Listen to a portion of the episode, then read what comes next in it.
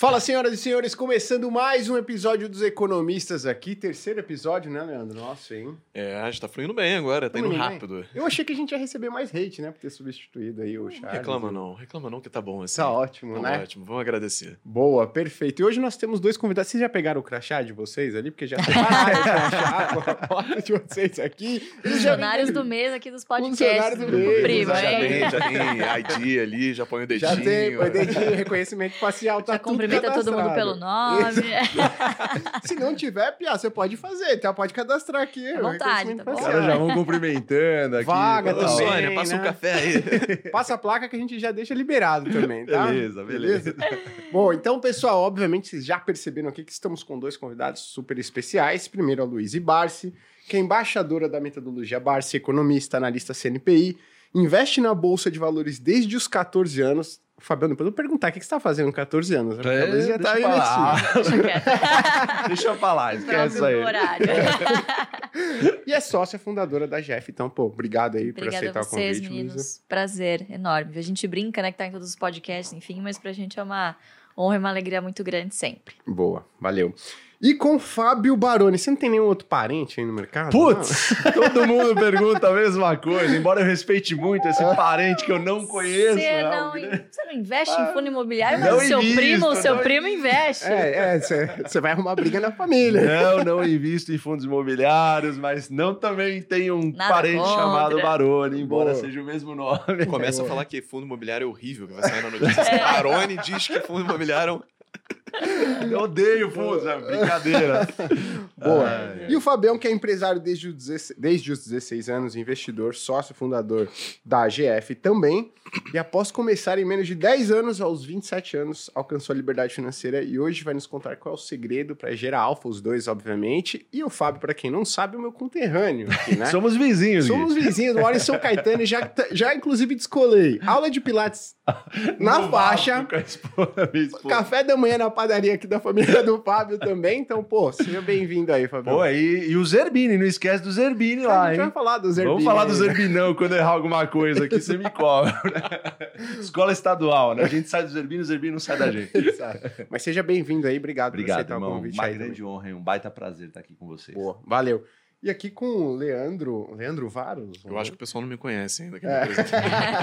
Boa, Não, mas em três episódios o pessoal já, já, Já conhece sabe, a gente né? bem. O último regado de elogio, muito obrigado aí ao pessoal pela recepção calorosa que a gente está recebendo e vamos meter bala para continuar assim, né? É isso aí. E pra quem né, não ficou claro no último episódio, o Leandro assumiu a parte de ações da Speech, né? Então, Tô lá com o melhor da bolsa e os small caps. então- começou com um trabalho fácil, porque ele começou no dia em que deu todo problema com, as- com as lojas americanas, Ah, né. É, ser mensageiro do apocalipse às vezes tem seu valor, né?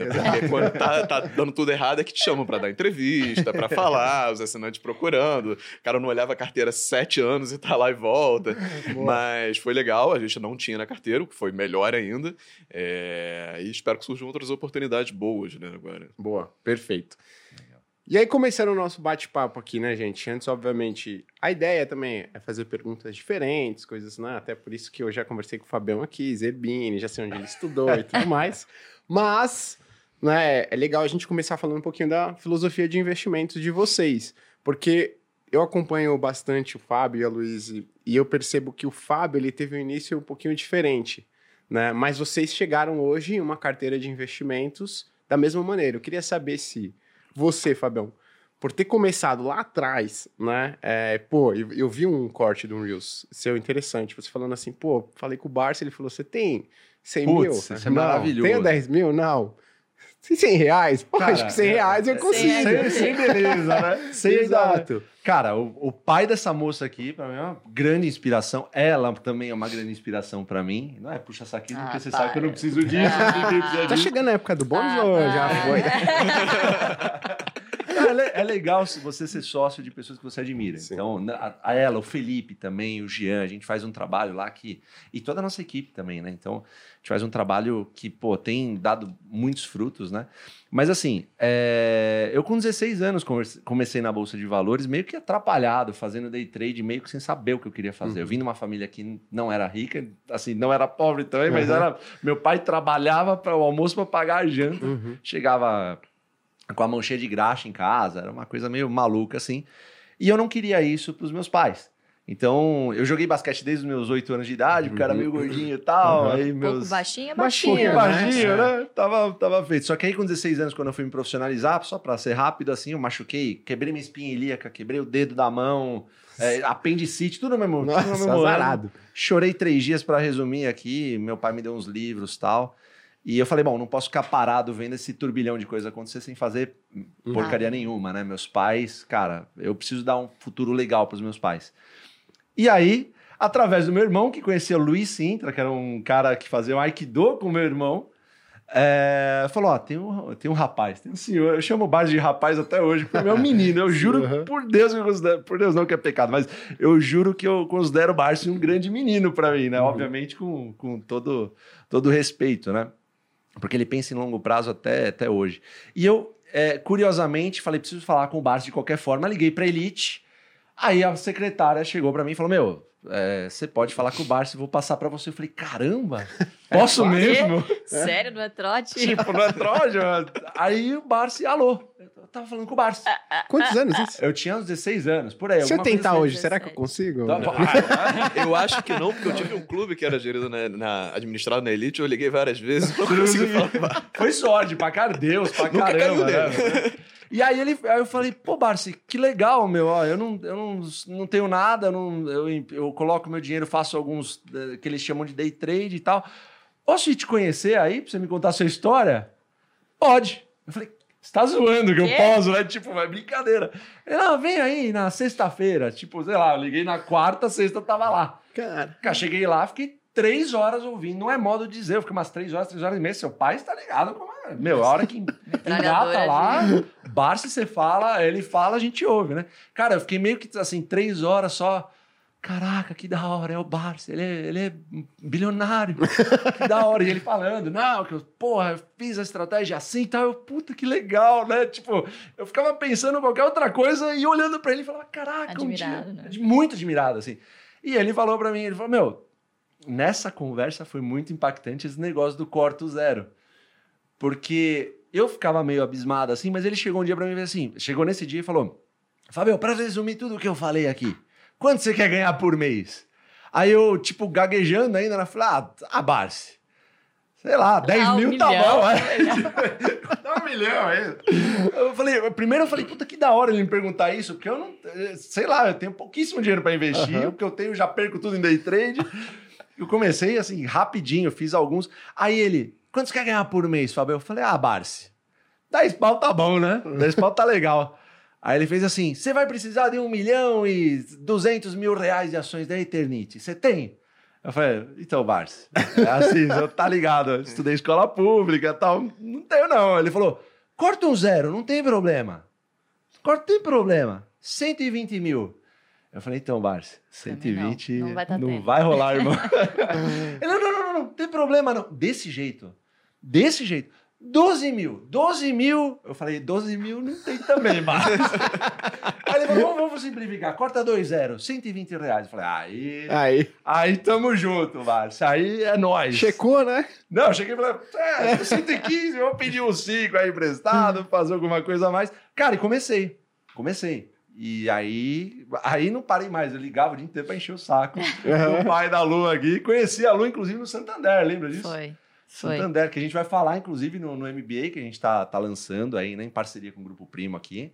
Legal. E, cara, a- daí pra frente, tipo, teve uma pancada de vezes que a gente. Você duvida, né? A jornada do investidor é totalmente ingrata. Vai cair pra cacete a bolsa, você vai duvidar Uhum. pra caramba. Três anos eu achei que não ia dar merda nenhuma que eu tava fazendo. Uhum. Amigo meu falando, não, eu ganho 17%. maluco, você, é. você segue o Barça, que é bilionário. Você acha que você vai ser Uhum. bilionário? Aí eu falava, mano, sei lá, é o Barça, né, cara? Aham.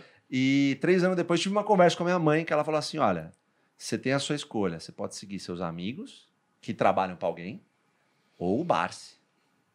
Aí a decisão é tua. Dona Carmen, inteligentíssima, Sábio. sábia pra cacete. Sabedoria de mãe, né? Eu- É. Nossa, agradece o Barce todos os dias. Até arrepio quando eu falo. E eu, e eu, pô, da, daquele dia em diante, ainda com dúvidas, eu segui. Aí eu sempre trouxe a disciplina do basquete, todo mês, aporte, mais dividendo, aporte, mais dividendo. Só que a bolsa não enriquece, né? O que enriquece é trabalho. Uhum. A bolsa multiplica. Então você começa a trabalhar que nem um maluco para comprar mais empresa. E essa é a pegada. Legal. Aí foi assim que eu, que eu comecei a jornada aí. Estamos aí até hoje. Essa tua Perfeito. frase é boa, porque a gente recebe muita pergunta na DM, né? Sim. Que é, como que eu faço uma renda extra na bolsa? Tô precisando fazer uma renda extra. Renda Como se extra fosse na um bolsa. bico, é vender bolo de pote, né? Você vai ali, faz uns negocinho na bolsa, né? Porque ninguém quer fazer, você ganha uma Exato. graninha extra. E essa é a melhor resposta que eu conheço, que é, olha, bolsa não enriquece. Quem enriquece é trabalho, vai trabalhar, vai empreender, vai melhorar o seu conhecimento para você conseguir ter um cargo maior ou conseguir vender algo mais caro, alguma coisa assim. E bolsa funciona muito para isso, para multiplicar. É E é uma forma muito fácil de ver isso é, putz, Warren Buffett tem um retorno de 20% ao ano, no longo de 20 anos é um cara incrível, assim, absurdo. Você pegar o Jim Simon, sei lá, 40%. Agora vamos supor que você tenha 50%, vamos supor que você tenha 100%, tá? E você tem mil reais investidos, vai ter dois mil ano que vem, Uhum. não vai adiantar tanto. Pois é. Então, não é exatamente a renda extra que a galera acha que dá para fazer, né? Perfeito. Então, você até fez o, o- um mini jabá, né? Eu vou até fazer o jabá aqui porque eu esqueci. Então, Momento o pessoal jabá. vai, pô, momento jabá, o pessoal vai, pô, Gui, você não fez o momento E jabá. o pior é que fazer esse agora. jabá é o do jabá do Gui. É o meu jabá. É o jabá do Gui. Eu esqueci do meu jabá, mas é porque a gente já tava conversando aqui, eu já, já me empolguei, gente. Mas é o seguinte, na semana que vem, entre os dias 23 a 26 de janeiro, a gente vai fazer a semana da grande virada. Para você que quer sair do zero absoluto em termos de investimentos, até você sair com uma carteira diversificada, com exposição a diferentes classes de ativos. Então, poxa, tudo estudo quantitativo, qualitativo, para te ajudar a sair do zero em termos de investimento, para você já investir, já investir da maneira correta, perfeito? Então, o link está na descrição abaixo se você quiser se inscrever. E eu prometo que a gente fala de um jeito muito simples que qualquer um vai entender, tá? Afinal, eu e o Fábio aqui, a gente veio de St. John Climax, né? John São João Climax. São João Climax. Então, vocês vão entender, tá certo? Luiz, agora para você, é, a gente, vocês têm uma filosofia de investimentos, né? Qual que seria o passo inicial para a pessoa que fala assim, ó, eu quero seguir né, a filosofia de investimentos do Barça, eu quero seguir a filosofia de investimentos da AGF? Qual que é o passo inicial para essa pessoa que hoje não investe? Né? O que, que, que que você diria para essa pessoa? Qual é o passo inicial? Acho que o passo inicial, na verdade, ele nem acontece na bolsa, ele acontece na renda fixa. É, eu sou da crença de que acredito muito que a pessoa tem que ter sim uma reserva de emergência. E aí ia depender, obviamente, das finanças pessoais de cada um, mas pelo menos uns seis meses de salário, para que caso algo, alguma coisa aconteça, e emergência não escolhe CPF, não escolhe hora, emergências simplesmente acontecem. E você precisa evitar ao máximo ter que vender por obrigação as suas ações. Porque muitas das vezes é, você pode ter que se desfazer de um bom ativo, mas por um preço menor do que o que você pagou. Uhum. E aí, obviamente, não vai ser culpa do mercado, vai ser culpa de uma falta de planejamento de quem está investindo. Então, sempre procurar fazer essa reserva de emergência para aumentar, mitigar os riscos né, de você não ter que sair no meio do caminho e amargurar perdas aí indesejáveis com o mercado. Lembrando que, é, por mais que a gente fale de dividendos, é, o pessoal sempre procura essa, essa renda extra, enfim, mas Uhum. não existe nenhum tipo de garantia. O mercado de renda variável. Uhum. Enquanto está subindo, maravilhoso. Agora, quando está caindo, você percebe que, de fato, a, a renda varia, né? Aham. A renda variável varia. Então, acho que o primeiro passo, de fato, é ter essa reserva de emergência, que é um paralelo do você se jogar do avião e saber como é que abre o paraquedas, né? Uhum. As pessoas geralmente fazem o contrário. Se jogam do avião e no meio do caminho Tenta pegar. tenta... Acontecer. Uhum. quando vai ver, tem super pouco tempo para ter margem de manobra, né? E acaba não sobrevivendo, né? Então, infelizmente, é o que acontece com a maioria das pessoas, né? Então, acho Uhum. que esse seria o primeiro passo, ser conservador e ter ali um dinheirinho na sua, na sua renda fixa. Você tem. Eu tenho também. Então, poxa. E não fica na minha corretora, porque é uma tentação. Fica aquele dinheiro, ah, aquele dinheiro paradinho ali, vou comprar uma taezinha, depois eu devolvo. Essa é uma né? boa dica. Você tem a sua reserva de emergência separada. Isso, eu tenho a É- minha reserva de emergência separada num banco AAA, enfim, também. Como é uma emergência, e assim, às vezes as pessoas ficam tentando mendigar, porra, 1%. Ah, eu vou para esse aqui, para esse banco médio, Uhum. que você não sabe nem a basileia, não fez uma diligência prévia. Ah, eu vou em busca de 104, 105, 106, 109, como por exemplo o que aconteceu agora com o fundo de reserva de emergência do Nubank, né? Uhum. Uhum. E por causa desses, pouco, dessa, desses poucos, né, enfim, desse pouco ganho, a pessoa acaba perdendo uma- um dinheiro que de fato ele precisaria de uma liquidez, né? Eu gostei, fica até uma ideia, né, para os bancos aí, criarem um produto que tem liquidez diária para você deixar sua reserva, mas só consegue tirar mediante atestado médico, né? Excelente, garante. excelente. É uma muito boa, né? Mas a gente costuma falar que a- as pessoas pensam em emergência como se fosse algo ruim, mas pode ser algo bom. Eu falo o seguinte, pô, se Bem, você receber uma proposta né? De trabalho fora do país, sabe? Se você quer fazer um curso fora, né? Poxa, e aí tá no momento ruim para você resgatar suas ações, qualquer outro tipo, outros ativos que você tenha na carteira, pode ser uma boa você utilizar a É, reserva de emergência. É, é um motivo bom É. também, né? Então, Promoção de Kit Kat também. promoção de Kit Kat, né? Então, exato, né? Agora, montei a reserva de emergência. Segundo passo. Legal. Segundo passo é começar a analisar, porque acho que o, o trabalho mais doloroso de você fazer no início é selecionar as ações que você vai acompanhar. Então, imagina um iniciante, nunca viu nada de bolsa, ele chega no universo de mais de 400 empresas listadas e qual perspectiva que você vai ter que essa pessoa vá analisar? Imagina, gente, Uhum. nunca. Então, é, eu selecionaria pelo menos, no máximo, umas cinco boas empresas para você monitorar. E por que isso? No início, dificilmente você vai conseguir acompanhar muitas empresas. Eu estou no mercado desde 2014, eu trabalho desde 2012, e eu tenho 15 empresas na minha carteira, e já estou no meu limite, assim, não consigo acompanhar mais do que isso.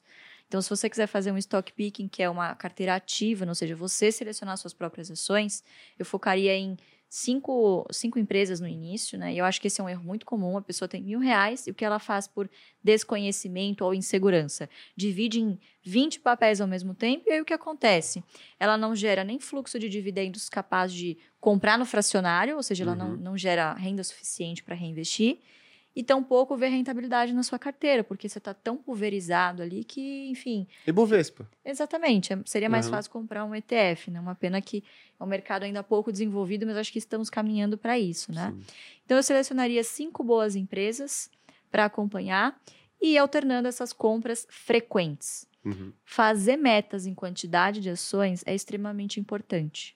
Porque quando você foca na quantidade de ações e não no valor financeiro em si que você está aportando, você percebe que se esta ação de boa qualidade cai, se o preço cai, com este mesmo recurso você compra mais ações e chega na sua meta mais rápido.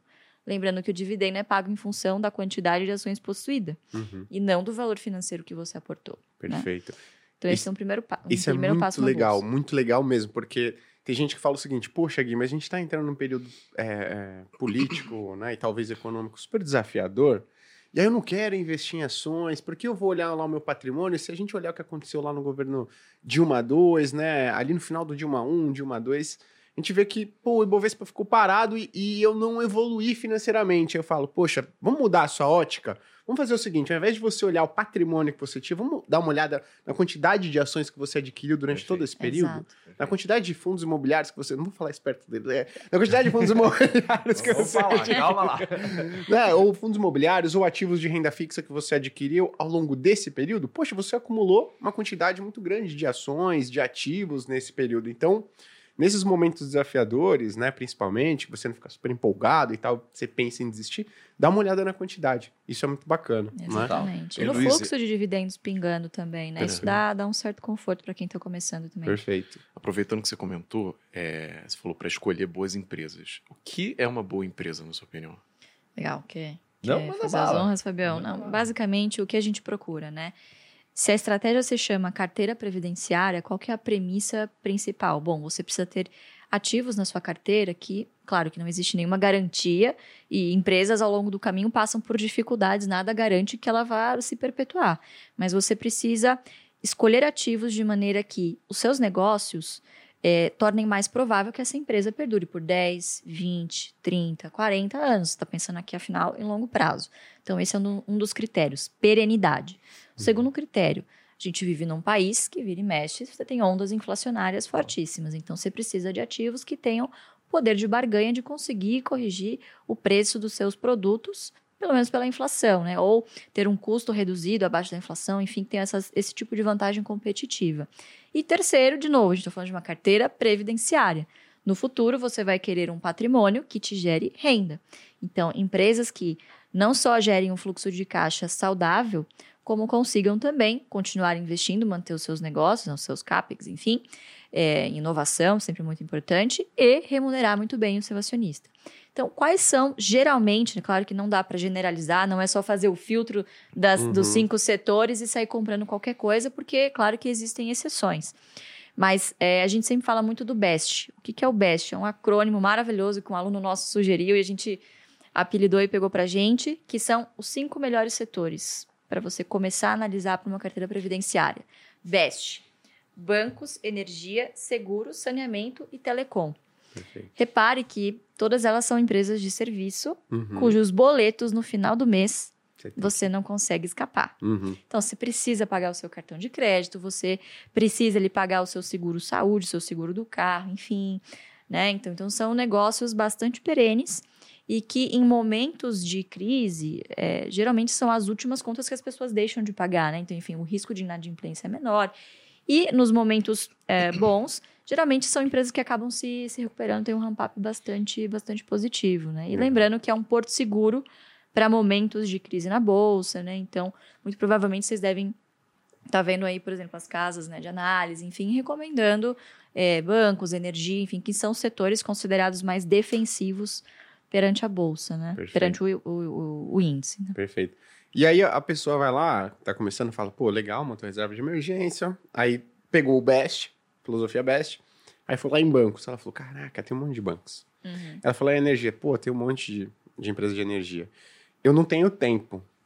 Essa pessoa, no caso, nesse pontapé inicial, seria uma boa, na visão de vocês, ela começar através de um índice?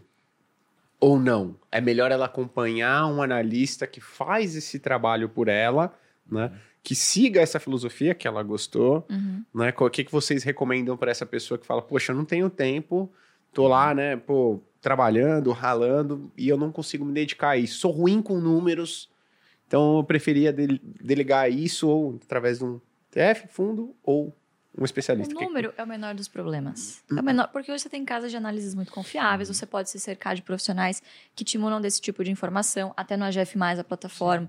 Enfim, você tem vários serviços que é, é, te dão ali, te cospem um valor justo e você vai saber se está caro ou está barato.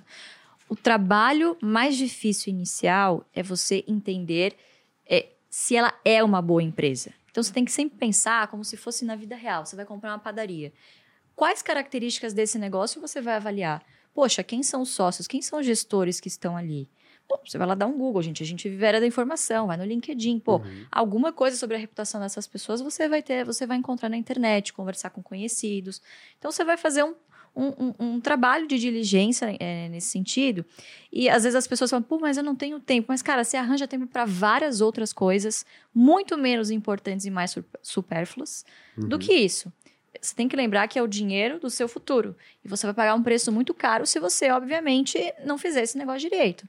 Agora, agora, obviamente, isso torna implícito de que você precisa estar disposto a fazer esse tipo de trabalho.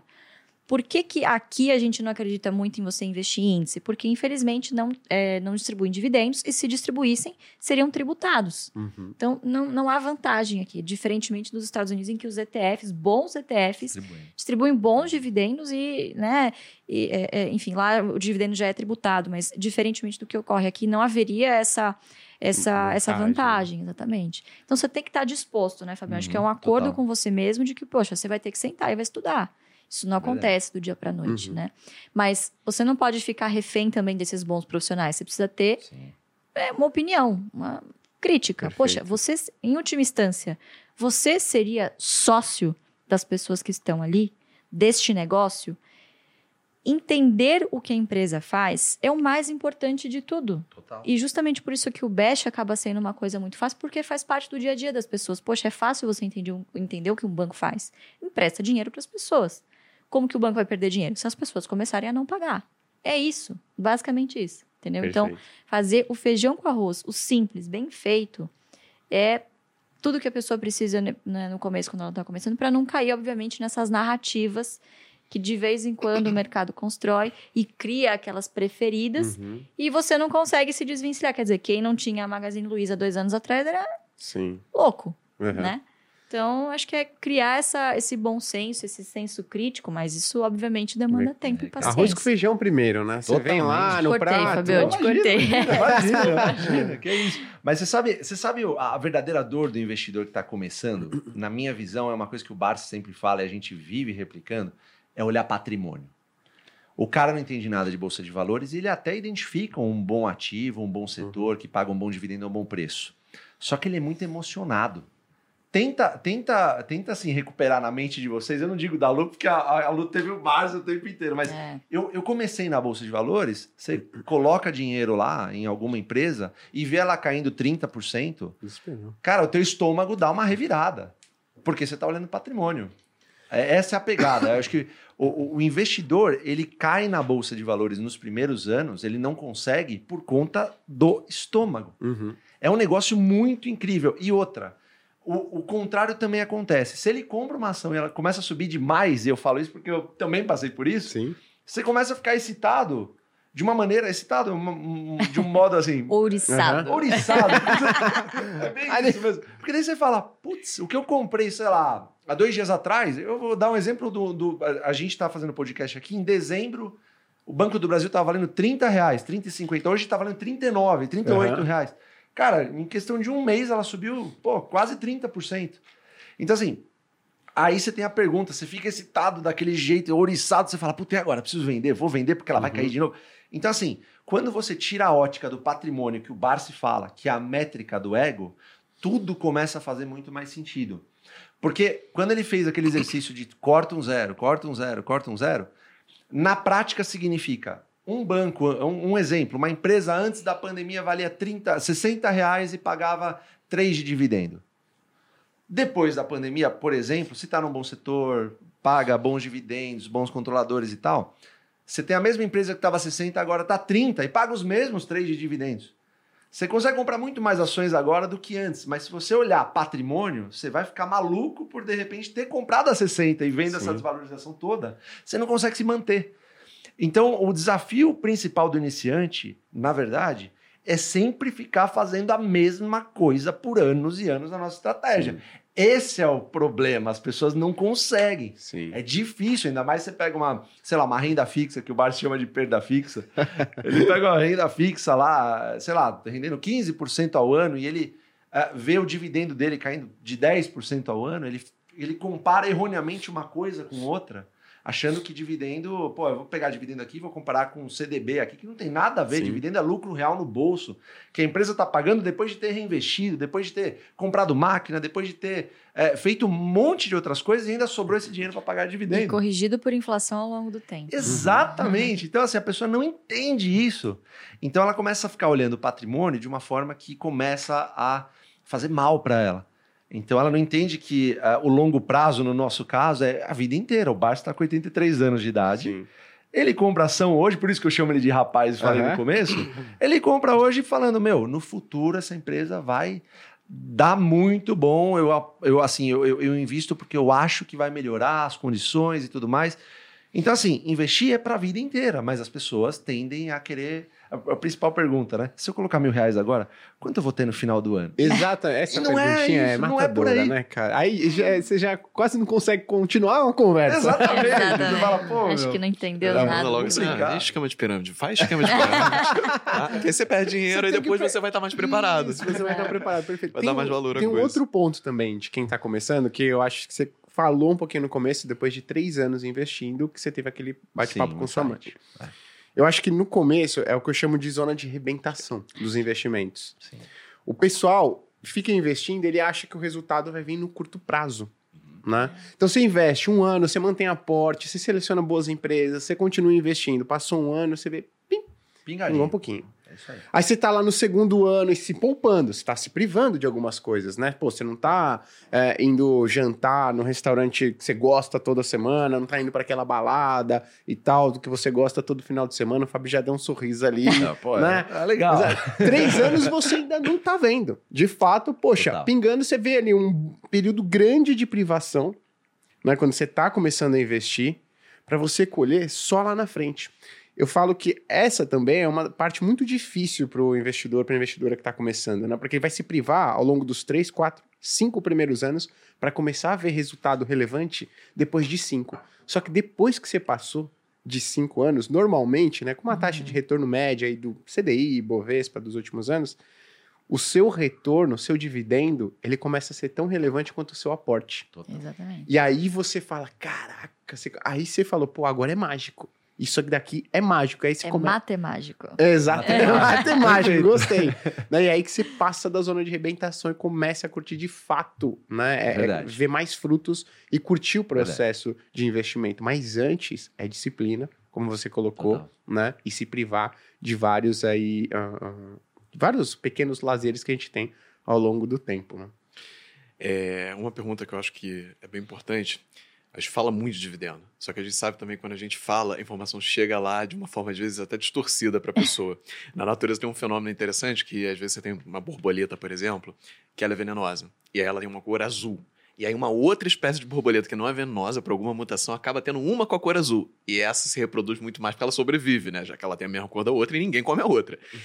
Tem empresas na bolsa um ano específico assim, ela vai fazer um pagamento homérico de dividendos, vai é. pagar uma fortuna. E aí as pessoas mais leigas falam assim: putz, mas ela vai pagar muito dividendo esse ano, eu vou comprar ela e tudo mais. Ignoram o futuro. O que que vocês acham sobre isso? Vocês acham que vale a pena mesmo assim você investir na empresa? Ou você tem que focar em empresas que sejam como uma árvore, assim, dá fruto, mas dá fruto sempre, uma árvore saudável? Posso ir? Manda bala. Eu acho que elas não só ignoram o futuro, como também ignoram o passado, né? Infelizmente, ninguém, a gente até tenta, né? Nós analistas tentamos prever o que vai acontecer no futuro, mas a gente só tem o passado para analisar e tentar usar, né, como uma proxy do que vai vir a acontecer.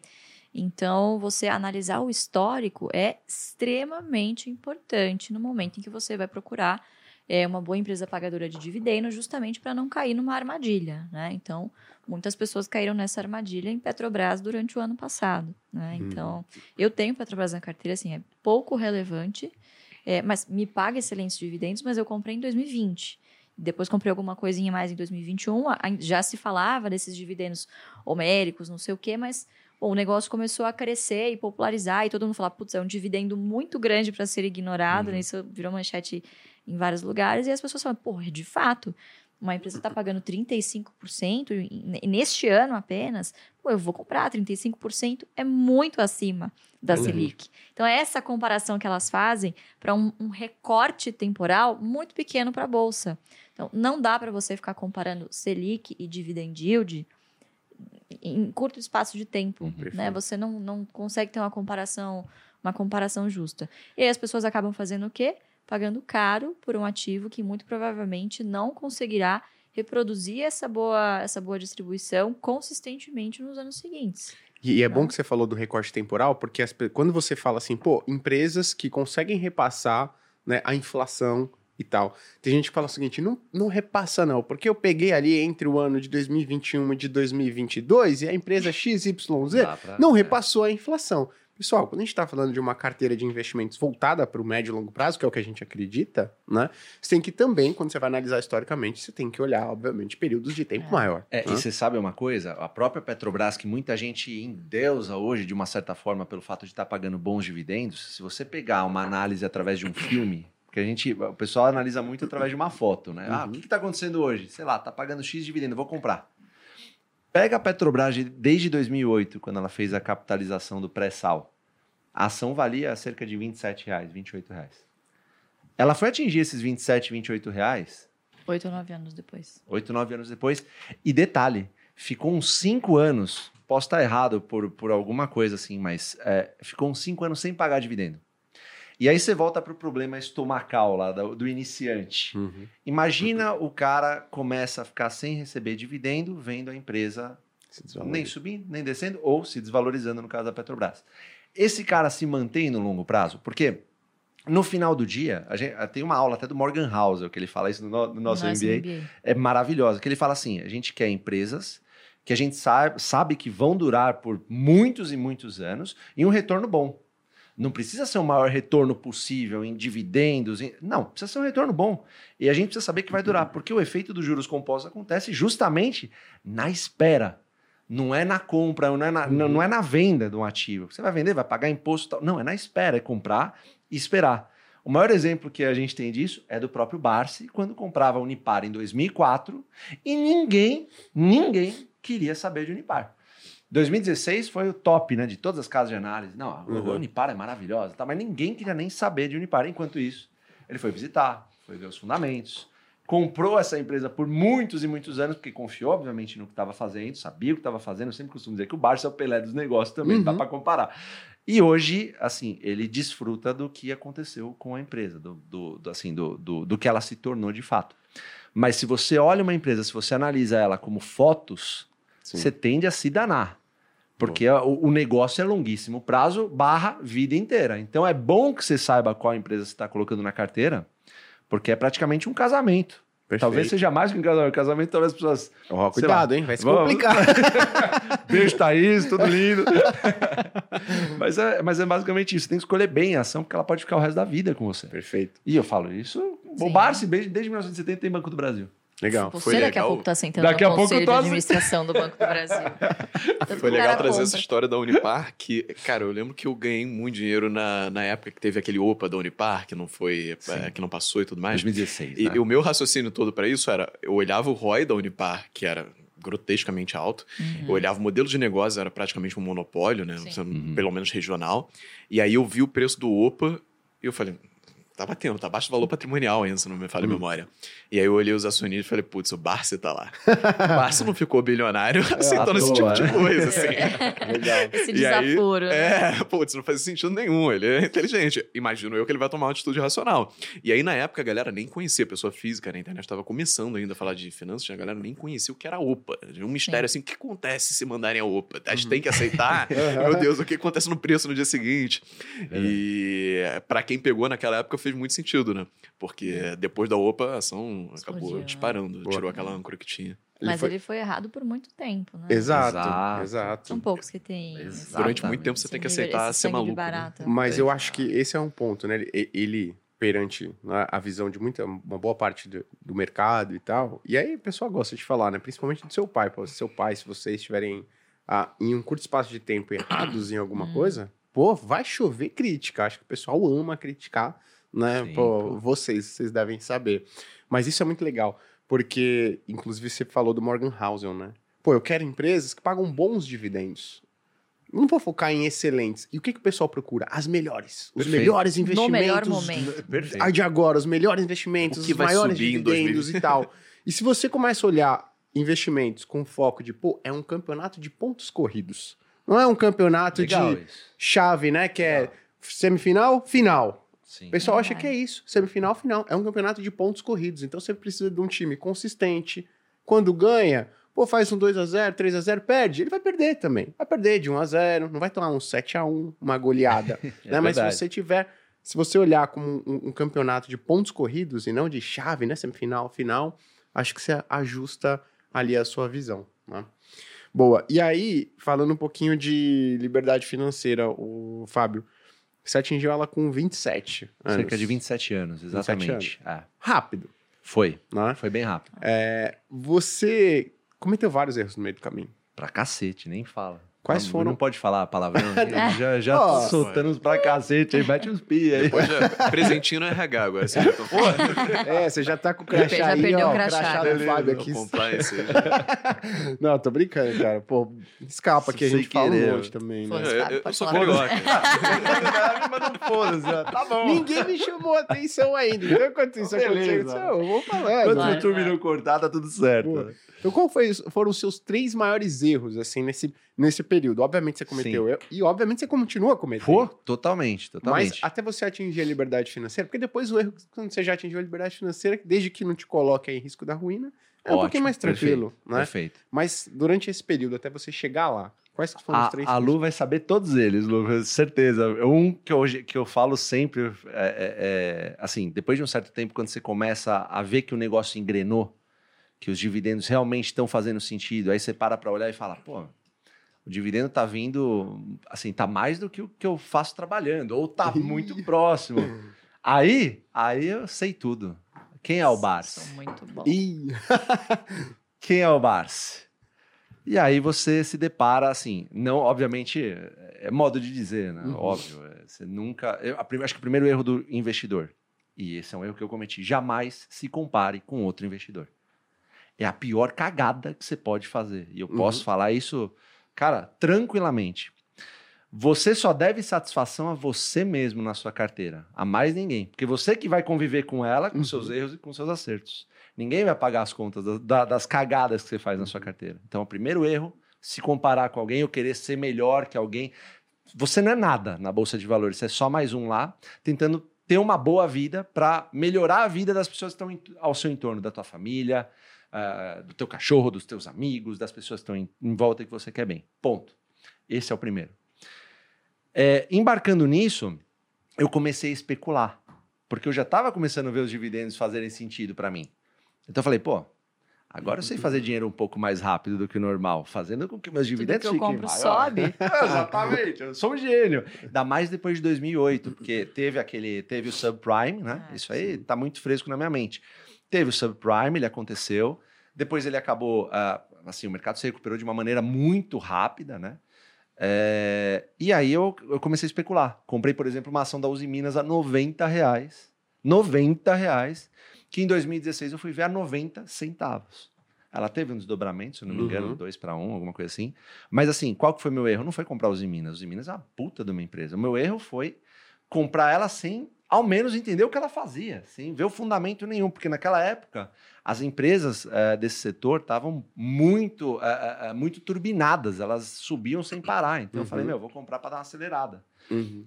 Só que isso é um erro, assim, grotesco que você comete. Porque você fala, pô, o que tava dando certo aqui, eu vou parar agora. Vou dar uma paradinha aqui, porque agora eu vou dar uma turbinada aqui. Depois eu volto. Esse depois eu volto. fundo, né? Putz, e a pior cagada que pode acontecer é quando você começa ganhando nessas coisas. Esse, é, esse o risco da ruína que você falou pode vir daí. A pessoa começa ganhando no mercado, fazendo, por Nossa. exemplo, um trade, ela pode achar que aquele é o caminho ideal para você. Que é competência. Exatamente. E aí fica lá xingando seu pai no, na- Exato. nas matérias, né?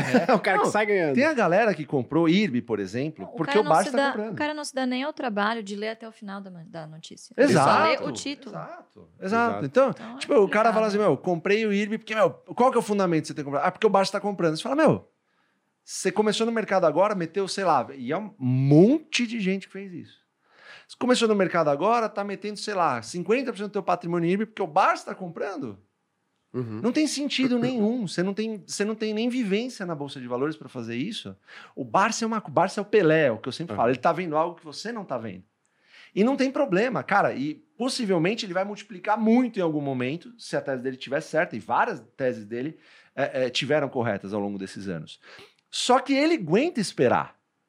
A pessoa que está começando não aguenta esperar. Esse é o e problema. outra, ele sim. tem fluxo de caixa para continuar Perfeito. aportando. Ele não monta toda a posição Perfeito. dele naquele único momento. Ele É, certamente não foi 50% do, do Exato. patrimônio que ele jogou. Também não foi 50% do patrimônio. Exato. E uma outra coisa para levar em consideração também é que assim, o Barça é o Pelé. Mas mesmo o Pelé, às vezes vai errar em uma Vai ação. errar, Ah, E é por isso que você tem que ter diversificação, porque você só Perfeito. precisa ganhar mais dinheiro quando você ganha do que quando você perde. Perfeito. É, é uma conta que muito essa- simples. É, não, essa, essa divers- diver- diversificação que a Lu falou, a, a- a Lu falou, ela tá completamente certa, vem com o tempo. O cara, É. sei lá, tem. Começa com mil reais, ele quer meter em 20 ações. E não é assim, cara. Sim. Não precisa ser assim. Eu não acho que seja o caso, mas imagina, por exemplo, que você achasse magnífico lojas americanas. Puta empresa, case incrível. E aí você vai falar, pô, vou colocar 50% do meu patrimônio lá, acho que tá muito barato. E aí vem um- uma fraude, um negócio que não tem como você saber que existia, sabe? Não tem como você saber. O erro foi seu? Não. É um erro de mercado, é um risco que Acontece. você corre toda vez que você investe numa ação. Exatamente. Então, até por isso é importante você ter essa diversificação, porque não importa quão bom você seja, esses erros não estão sob seu controle. Perfeito. Verdade. E, Perfeito. Luiz, o, o Fábio cometeu alguns erros, você que não sei e tal. Você cometeu alguns erros Ah. ou seu pai tava ali falando, não faz isso, você ouviu, você ouviu. né? Mas Podcast agora, só de erro a gente é, faz. Ah, hein? legal, hein? Gostei disso aí, legal. né? É, legal. boa ideia mesmo. Não, mas assim, eu, eu comecei trabalhando na mesma corretora que meu pai operava. Meu pai era cliente na Elite, né? Porque a- até 2008 ele começou na bolsa como operador, o que Uhum. hoje seria o equivalente ao assessor, enfim, ao assessor de investimentos. Até 2007, 2008, depois essa legislação mudou, ele não passou na prova do. do- Vou denunciar que Barça não passou na prova. É, não vou fazer essa prova, porra. Vai, vai virar cortes aí. É, vai virar cortes, exatamente. certeza. Perguntaram um negócio? Eu sei lá, eu quero saber de dividendo. Menor É só- ideia. as certificações do mercado, em geral, elas são assim, né? Coisa que você Exatamente. nunca usa. ali. Que Você não vai ganhar né? dinheiro com aquilo. É, com a Ancor, exatamente. Isso foi em 2008, né? Logo que começou isso. Você tinha que ter Ancor para atuar como antigo AI, né? Que hoje é o AI. Então ele falou, bom, então eu vou...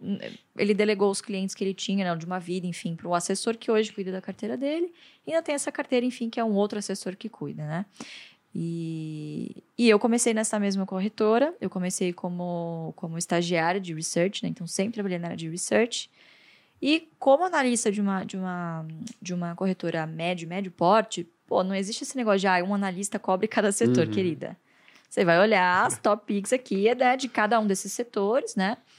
E eu tinha que olhar varejo, eu tinha que olhar construção civil, eu tinha que olhar outros setores que meu pai, né, sempre torceu o nariz.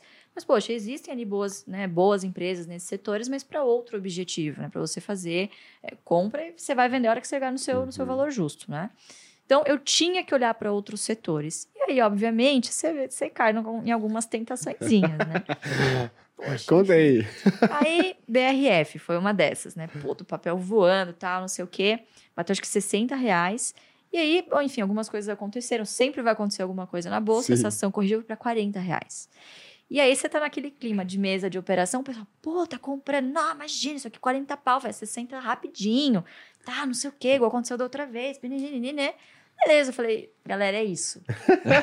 Esse é o negócio. Pegou o gráfico e desenhou. Não cubro isso aqui, beleza, posso comprar. Comprei BRF, né? Nossa, Não, falou, Vai- não vai contou dar lá. certo. Não contou em casa. Não, contei, né? Meu pai trabalhava, ele ficava na, outra- outro- na mesa do outro lado e tal. E ele só assim, né? Tá bom, né? O dinheiro é seu se você quiser, né? Eu compraria essa porcaria aí, mas tudo bem. Tem que deixar pra compra. aprender também, né?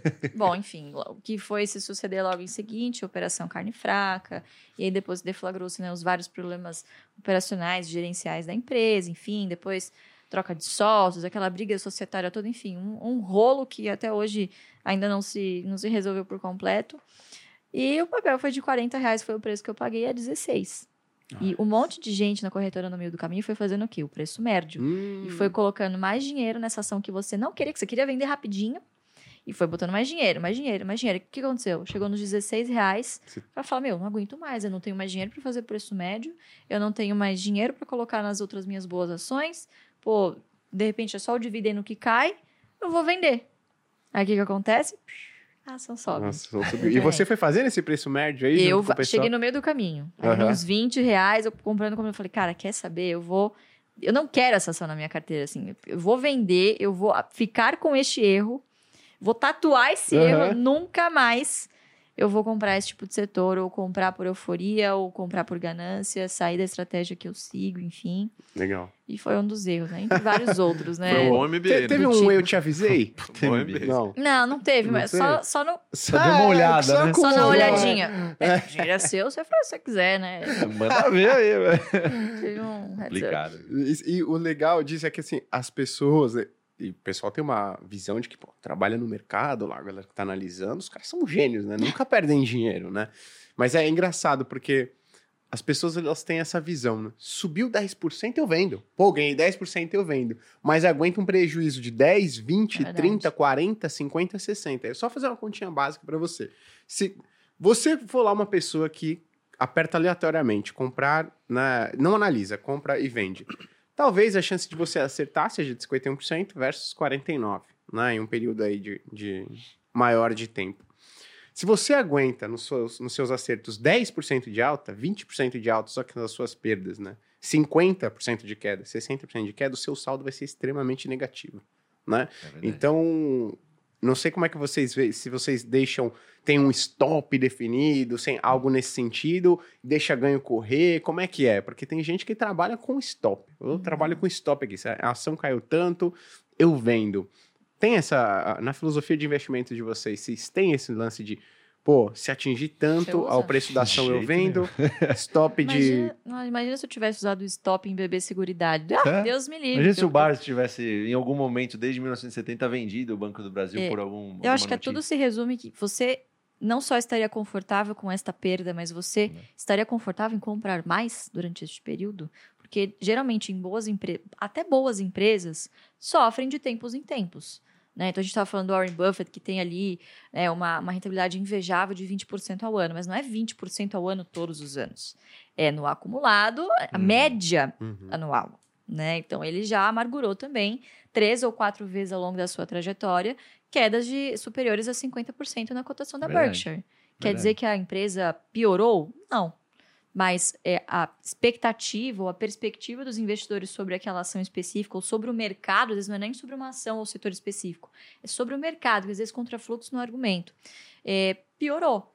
E aí você tá, vai estar tá fazendo um bom negócio ao comprar mais ações dessa empresa que despencou 50%. Uhum. Foi o que aconteceu comigo na BB Seguridade. Eu fiquei dois anos comprando BB Seguridade, o papel viu de, sei lá, 32, quando chegou a 26, eu falei, puta, acho que já começou a chegar num preço legal. Comprando todo mês, comprando todo mês, comprando todo mês. Até que chegou os 18 reais.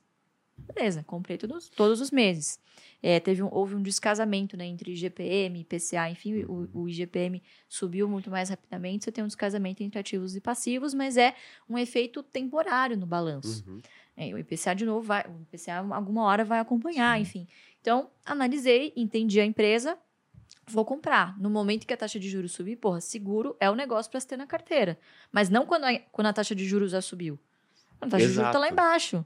Porque o cara tem é basicamente trabalhar com float, uma tesouraria. Então, a hora que esses ativos estiverem lá, porra, corrigida mercado, isso vai ser um caminhão de dinheiro. Então, fui comprando, comprando, comprando.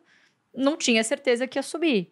Mas, poxa, eu tinha certeza que era uma boa empresa e que ela não havia perdido os seus fundamentos. A qualidade se mantinha a mesma, mas até bons negócios passam por períodos sombrios de vez em uhum. quando, né? E você tem que ter essa sabedoria de saber quando que é uma perda de fundamento, quando que é de fato algo é, um contexto de curto prazo, de médio prazo, enfim, né? E comprei. Legal. Então, imagina se eu tivesse colocado no stop, não teria, teria vendido e não teria continuado comprando. E você tem, vários, você tem vários exemplos, né? No mercado americano, a morte do Steve Jobs fez a ação da Apple cair 50%. Perfeito. Porque o Steve Jobs morreu. Foi isso. A Mas, Amazon, né? Chegou já a cair mais de 80%. A Amazon chegou a cair quase 80%. Acho que por aí, 80%, é, 80%. um pouco mais. Aqui no Brasil, depois da pandemia, os bancos caíram 50%. Uhum. Mantiveram pagando bons dividendos, cresceram. Então, é, é como você assim, é como você se vê quando isso acontece. Você se vê comprando mais. Então, a ótica de você ser um investidor parceiro das empresas, você incorporar que você é o dono daquela empresa, é, eu acho que é isso que acaba fazendo com que é, você se diferencie em algum momento no mercado. Você não vai olhar a rentabilidade, você vai olhar o, o número de ações que você tem na carteira e se você está tão confortável com aquele negócio no longuíssimo prazo, é, esses momentos são excelentes para você comprar. Então, você pega uma Clabin, pega um Banco do Brasil, pega uma Taeso e tal. Essas empresas passaram por Primeira e Segunda Guerra, hiperinflação, Collor, Lula, Dilma, Temer, Bolsonaro, é, que mais? Pandemia, passaram por pandemia. O Banco do Brasil existe desde o tempo de Dom Pedro, foi uhum. fundado lá atrás. Então, assim, é, você acha que alguma, alguns desses fatores vão acabar botar em xeque assim é, empresas e negócios tão sólidos como esses que já sobreviveram a tudo isso? Se a resposta for não, você tem uma puta oportunidade de comprar uhum. essas empresas quando a coisa degringolar. E vai degringolar. Especialmente aqui no Brasil, né? Porque Exato. a gente tá sempre em crise. Tem um meme que fala, eu sei se vocês já viram, tipo, Sim. essa é a diferença. O Brasil tá sempre em crise. É do, do, dos Vingadores, é né? América, esse, fala, esse, é o meu segredo, a gente tá sempre, Os tá caras reclamando de inflação a 6% e falam, que que é bicho, isso, né, aqui cara? o nosso segredo é esse. Isso é muito legal, porque as pessoas se preocupam demais com a inflação. Total. E aí hoje você pega uma boa parte das, das empresas que muito provavelmente estão, estão na carteira de vocês, pô, elas passaram pelo, pelo período de hiperinflação. Total. Né? Pô, é mais de mil por cento em um ano. Né? É. Então, pô, e agora você está preocupado aí, meu Deus, acho que vou precisar vender porque o IPCA pode chegar a 7, 8, se mantém em 6 pelos próximos 10 anos, né? Muito bacana, bacana isso daí. O, a loja Renner é um caso desse, né? Todo mundo fala assim: ah, não, mas agora a economia tá ruim, varejo vai apanhar e a loja Renner vai se explodir. Obviamente ela vai ser afetada, mas a loja Renner existe desde 1965. Assim, tudo que é de ruim ela já passou. Acho que tá bem menos pior hoje do que estava antigamente. É, mas é, é, é legal vocês trazerem esse ponto de avaliar o que é o preço médio e o que é o preço médio. médio que isso. o que diferencia um do outro é se você conhece o que está fazendo ele cair ou não. Se, tipo, se, eu souber Total. entender o que está acontecendo, sentir confortável, achar que é um, uma coisa momentânea, que não afeta tanto, aí legal, preço médio. Agora, esse caso que a gente às vezes faz, né? Todo mundo faz, todo ah, mundo é ser humano. Todo mundo já fez preço médio, gente. É... Todo mundo já fez preço médio. todo mundo é, tem que fazer uma vez, senão não dá, né? não vai aprender. Forma caráter, é. né? Molda caráter. Isso daí Mas tem que normalizar o preço médio. Exato. É uma etapa que você vai ter que passar. É, é, depois da do day trade, mas você ainda vai ter que passar, é, né? E depois de um tempo você começa, não digo negligenciar, mas uma armadilha que a gente vira e mexe e cai, a gente sempre tenta se desvencilhar, mas é essa, essa tal da memória de mercado. Putz, né? é verdade. Eu vi, Isso é um saco. eu vi, mas poxa, eu vi Taesa 28 reais em 2021. Hum. Por que, que eu vou vi Banco do Brasil a 9, né? a 12. É. Total. Pois é, mas é, aí você começa a se desvencilhar um pouco do seu preço médio e pensar bastante em preço teto, que a gente sempre tenta fazer. O que é o preço teto? É o máximo que você pode pagar por uma ação baseado naquilo que você deseja é, de retorno mínimo. No nosso caso, a gente usa de dividendos de 6% ao ano. Né? Nossa, Perfeito. mas 6% ao ano com a taxa 13,75%? é 6% ao ano consistentemente sobre uma base crescente, afinal você Exato. só vai comprar essas ações, você tende aí, por exemplo, a gente tem o Barsi, né? Tem o Yield on Cost de mais de mil por cento na carteira ah, dele. Uhum. Então, onde você vai achar um investimento que te pague mil por cento na renda fixa? Você não encontra, né? Mas, de novo, isso é construído. Isso não é numa análise curta de tempo, né? Total. Um, um e tem muita gente que fala, pra gente inclusive, que não, isso aí aconteceu, o Barsi ficou bilionário porque ele começou lá em 1950, quando as ações estavam Outro centavos. mundo. É, outra... A Unipar era muito mais mesmo, fácil, era muito mais muito, barato. Era muito mais tranquilo. Aí você volta alguns anos, pega a Unipar em 2016. A é. Unipar em 2016, quem pegou em isso, pouquíssimo tempo, pega uma Taesa de 2015, 2014 para cá, Uhum. Pega o próprio Banco do Brasil, você pega essas empresas e você vê que a estratégia ela é atemporal. Não adianta querer bater assim, no, no em algo que é, é, assim sistematicamente comprova por si só o que acontece com o seu dinheiro com o passar dos anos nessas boas empresas. Então o cara fala, ah, mas o bar se comprava quando era, pô, centavos. Hoje ele mesmo fala, corte de podcast, que a ação do Banco do Brasil hoje está valendo, tá mais barato do que naquela pois é, época. É, quando qual era o múltiplo centavos. dessa empresa há 40 anos atrás, Exato. gente? Sim. Exato. Muito mais esticado, com certeza. A lucratividade, Exato. a rentabilidade era muito menor. Total. Então, os ganhos de eficiência ao longo do tempo, principalmente em Banco do Brasil, aumentaram muito. Perfeito. Então, Vocês têm um medo, assim, de ter uma ingerência estatal?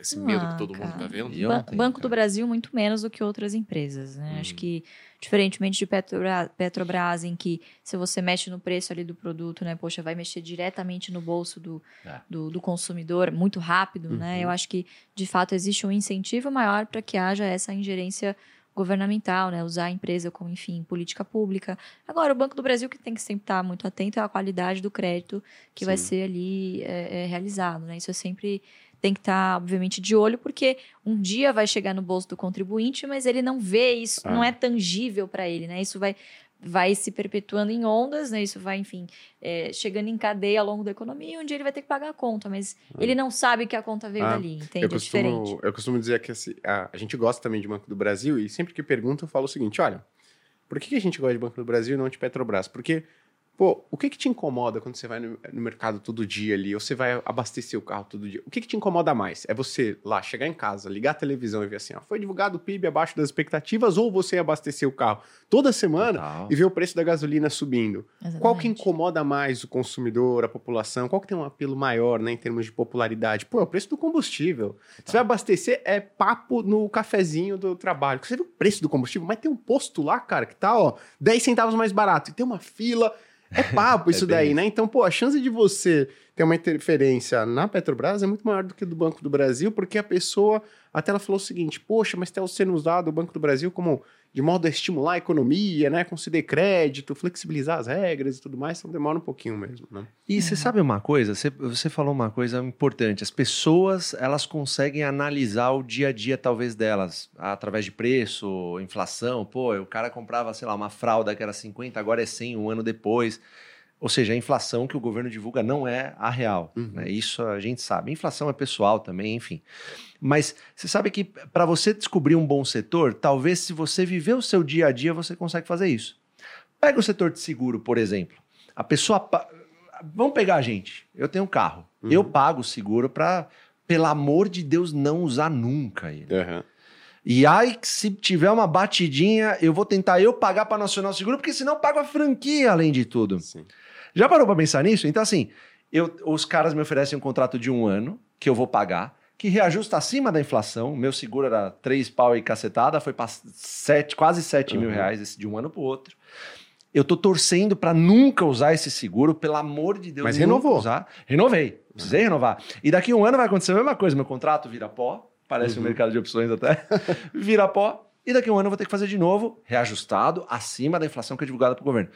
Se você parar para pensar, as empresas estão no seu dia a dia. Uhum. E analisar uma empresa. Você, pô, seguro é perene ou não? Acabei de te dizer aqui o que, que eu acho do seguro, o que, que a gente acha, o que, que a GF acha do seguro. É perene ou não? Pô, é. Uhum. Você vai fazer isso, é um, assim, super subpenetrado, aí você vai para energia, você vai para, sei lá, para qualquer outro tipo de negócio que seja encaixado no best que a gente fala, banco. Você não precisa ser um expert, um as, porque muita gente fala de fundo imobiliário, a gente estava falando aqui um Sim. pouco fora.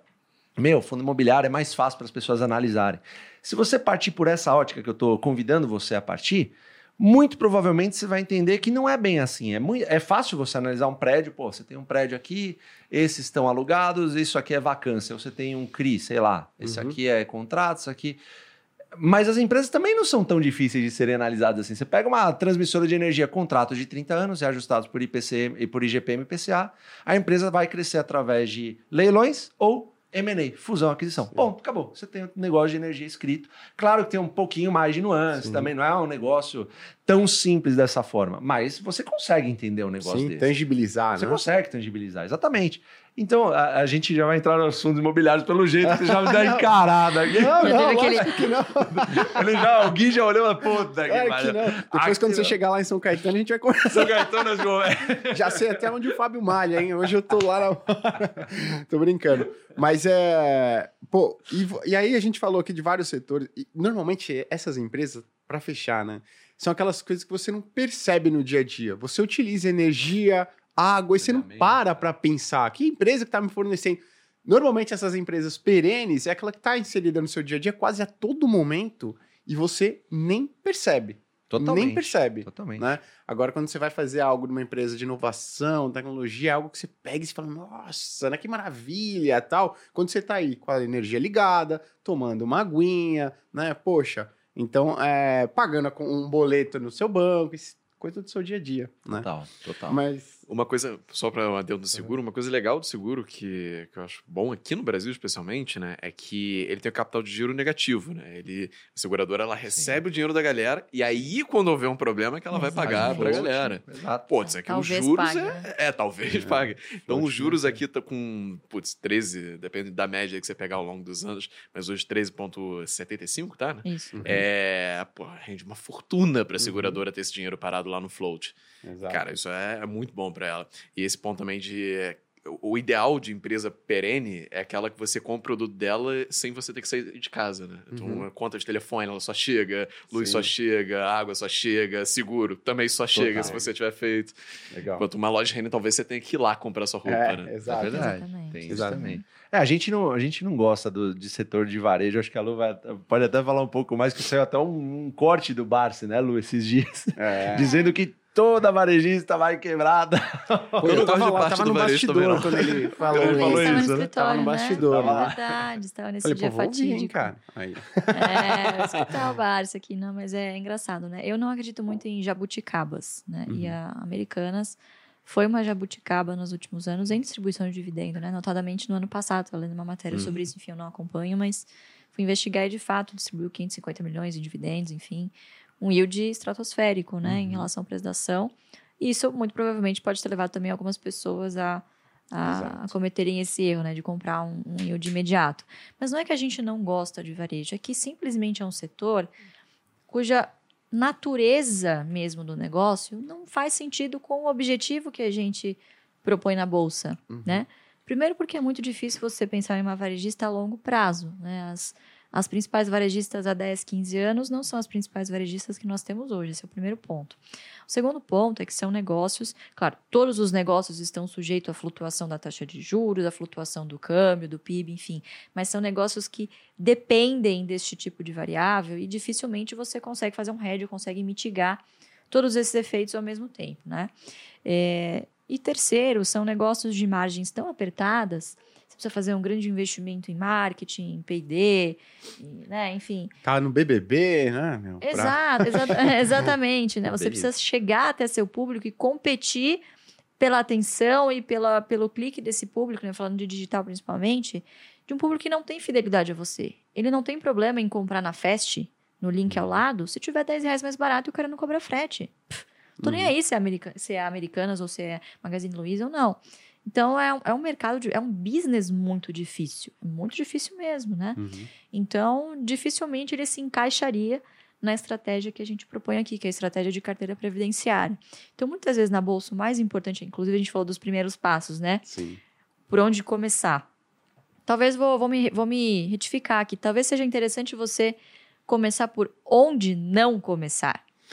Porque são Isso. coisas que você vai simplesmente ignorar. Né? Não vou olhar, não vou perder o meu tempo com isso, porque por mais que tenha um ou dois ou três anos bons, na média, e muito provavelmente no futuro, essa empresa vai continuar não gerando margem e fluxo de caixa suficiente para distribuir bons dividendos, né? Perfeito. Mas É- é mais- melhor do que acertar no começo é não errar. Evitar né, o erro, exatamente. Pô, E outra, né? Pede para a pessoa, pra pessoa comum, cidadão comum, analisar o setor de varejo. É mais fácil você abrir uma lojinha uhum. ou você abrir uma transmissora de energia? Exato. Para pra pensar. Qualquer um Uhum. consegue abrir uma loja de roupa. Achei que uma você ia falar, qualquer um consegue fazer uma torre de energia. Imagina. Tranquilo, fiz qualquer uma, um tem alguns bilhões. fiz uma lá aqui. atrás de casa. É, mas se juntar uns aí dá pra derrubar. hein? É verdade, é verdade. Bem falado, isso aí, bem Subir é falado. difícil, derrubar tá fácil. Nem me lembro. É igual a bolsa. É verdade, é verdade. Mas boa. E falando então de, do Best, né? eu- depois vocês falaram de Unipar, eu queria depois perguntar se vocês têm aí uma Unipar do momento, né? Que vocês olham assim com bons olhos. Mas falando do Best, vocês olham para outros setores, por exemplo, vocês colocaram esses daqui, mas vocês, vocês chegaram a olhar para inovação, tecnologia, sei que é difícil no Brasil, mas alguma coisa assim? E detalhe, vocês têm alguma coisa fora, né? Porque muito se fala hoje principalmente, né, por, de novo, volta aquele temor de vida pública, né, pô, no Brasil, o que, que vai acontecer? Vocês acham importante ter alguma coisa fora, né? Então, duas coisas. Outros setores, inovação e tecnologia, por exemplo, que estava mais na moda, mas ainda tem alguma coisa, Uhum. e investimentos lá fora. Como é que vocês veem isso?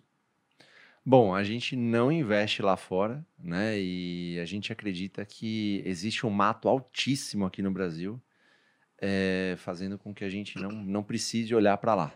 Então, você Uhum. tem bancos descontados aqui, vários setores. A gente fala, é um setor que não está no Best, que a gente olha com muito carinho, eu não tenho na carteira, eu acho que a Lu Uhum. tem, é a Clabin. Uhum. E quando a gente fala de empresa de tecnologia e inovação, com certeza a Clabin você pode colocar nessa, embora ela seja uma empresa, ela é uma empresa muito antiga, mas as empresas são organismos vivos. Uhum. Quando a gente pega, por exemplo, um banco, pega um bancão, você fala, ah, mas é um banco engessado e tal, não sei o quê. Cartório. Cartório, exato. Todos os bancos são digitais e já, eu vou dar o exemplo do Itaú aqui, que a Lu vai me bater, mas eu gosto bastante do Itaúsa, por exemplo. Não, eu não. Ah, Como diria meu pai, seu dinheiro é seu, você faz o que você Faz o quiser. Nasceu, manda ver. Eu não pagar, Ah, né? Filha da mãe. Mas a. Não, a- a- assim, você pega o primeiro banco digital que eu conheci foi, foi o Itaú. Uhum.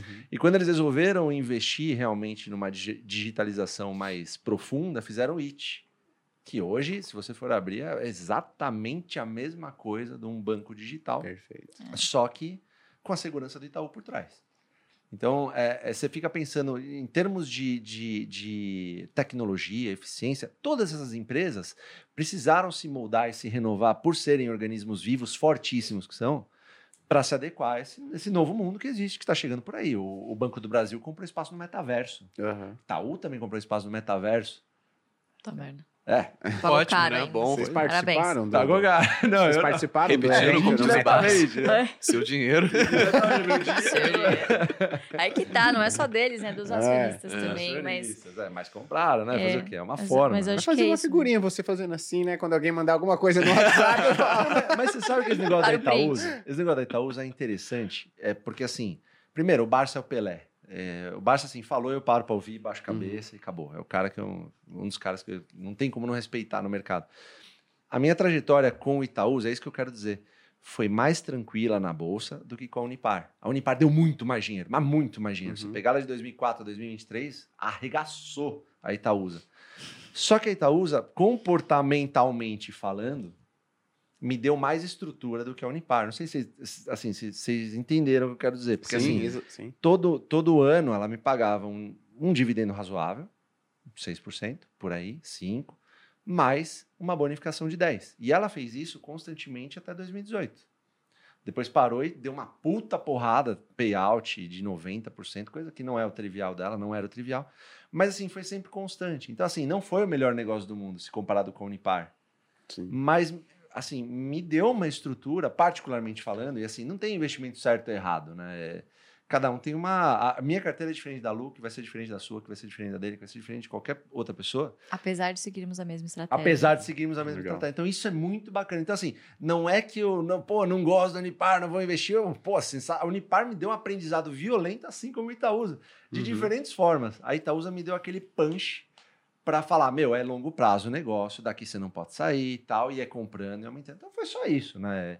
Mas eu continuo acreditando na Itaúsa, a Lu me bate por isso, mas eu Não, continuo acreditando. quiser. Mas você falou sobre empresas de tecnologia, né? Em 2019 eu tive, tive na China, só para resumir a história. E, cara, eu voltei com lá, eh, de lá falando, cara, toda empresa vai ter que ser de tecnologia, não vai Sim, existir essa total. segmentação daqui para frente. Porque a tecnologia vai ser o que você vai usar para, obviamente, baixar o seu custo de produção, para melhorar os seus processos.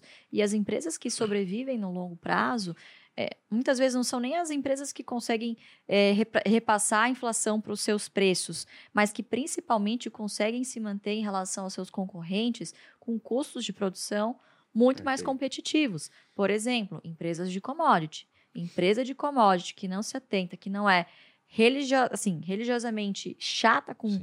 custos ano após ano, mesmo em anos de, né, de, de enfim, de, de, de super ciclos, cara, um dia esse ciclo vai cair, isso é inevitável, não tem como, como evitar, mas o que, como que você faz para você mitigar ali os- as suas perdas? Você tem que ter um custo de produção competitivo. Legal. Então, cara, a tecnologia vai ser um instrumento que vai viabilizar que os custos de produção diminuam cada vez mais. Bom, um, um nítido exemplo disso, né? O próprio mercado financeiro, a evolução, a popularização da bolsa e de outros instrumentos de investimento. Isso só foi possível através do quê? Hoje é muito mais barato você investir. Por quê? Porque a tecnologia ela é muito superior até o que a gente tinha cinco anos atrás. Não Uhum. precisa ir muito longe, né? Então as coisas hoje se desenvolvem cada vez mais rápido. Então eu, eu vejo assim com uma certa. Né, faço sempre essa, essa reflexão de que toda empresa, se quiser sobreviver, terá que ser uma Total. empresa de tecnologia, tecnologia, mais cedo né? ou mais tarde, exatamente. Legal, exatamente. boa. Eu gostei que você falou do Itaú, porque o Itaú tem uma percepção que é que decretam a morte dos grandes bancos algumas vezes, né? Muito Cinco em tempo. cinco anos, sei lá, alguma coisa assim. Então, pô, veio a XP agora, investimentos, tal, vai morrer. Os grandes bancos, essa parcela aqui vai morrer, então acabou, né?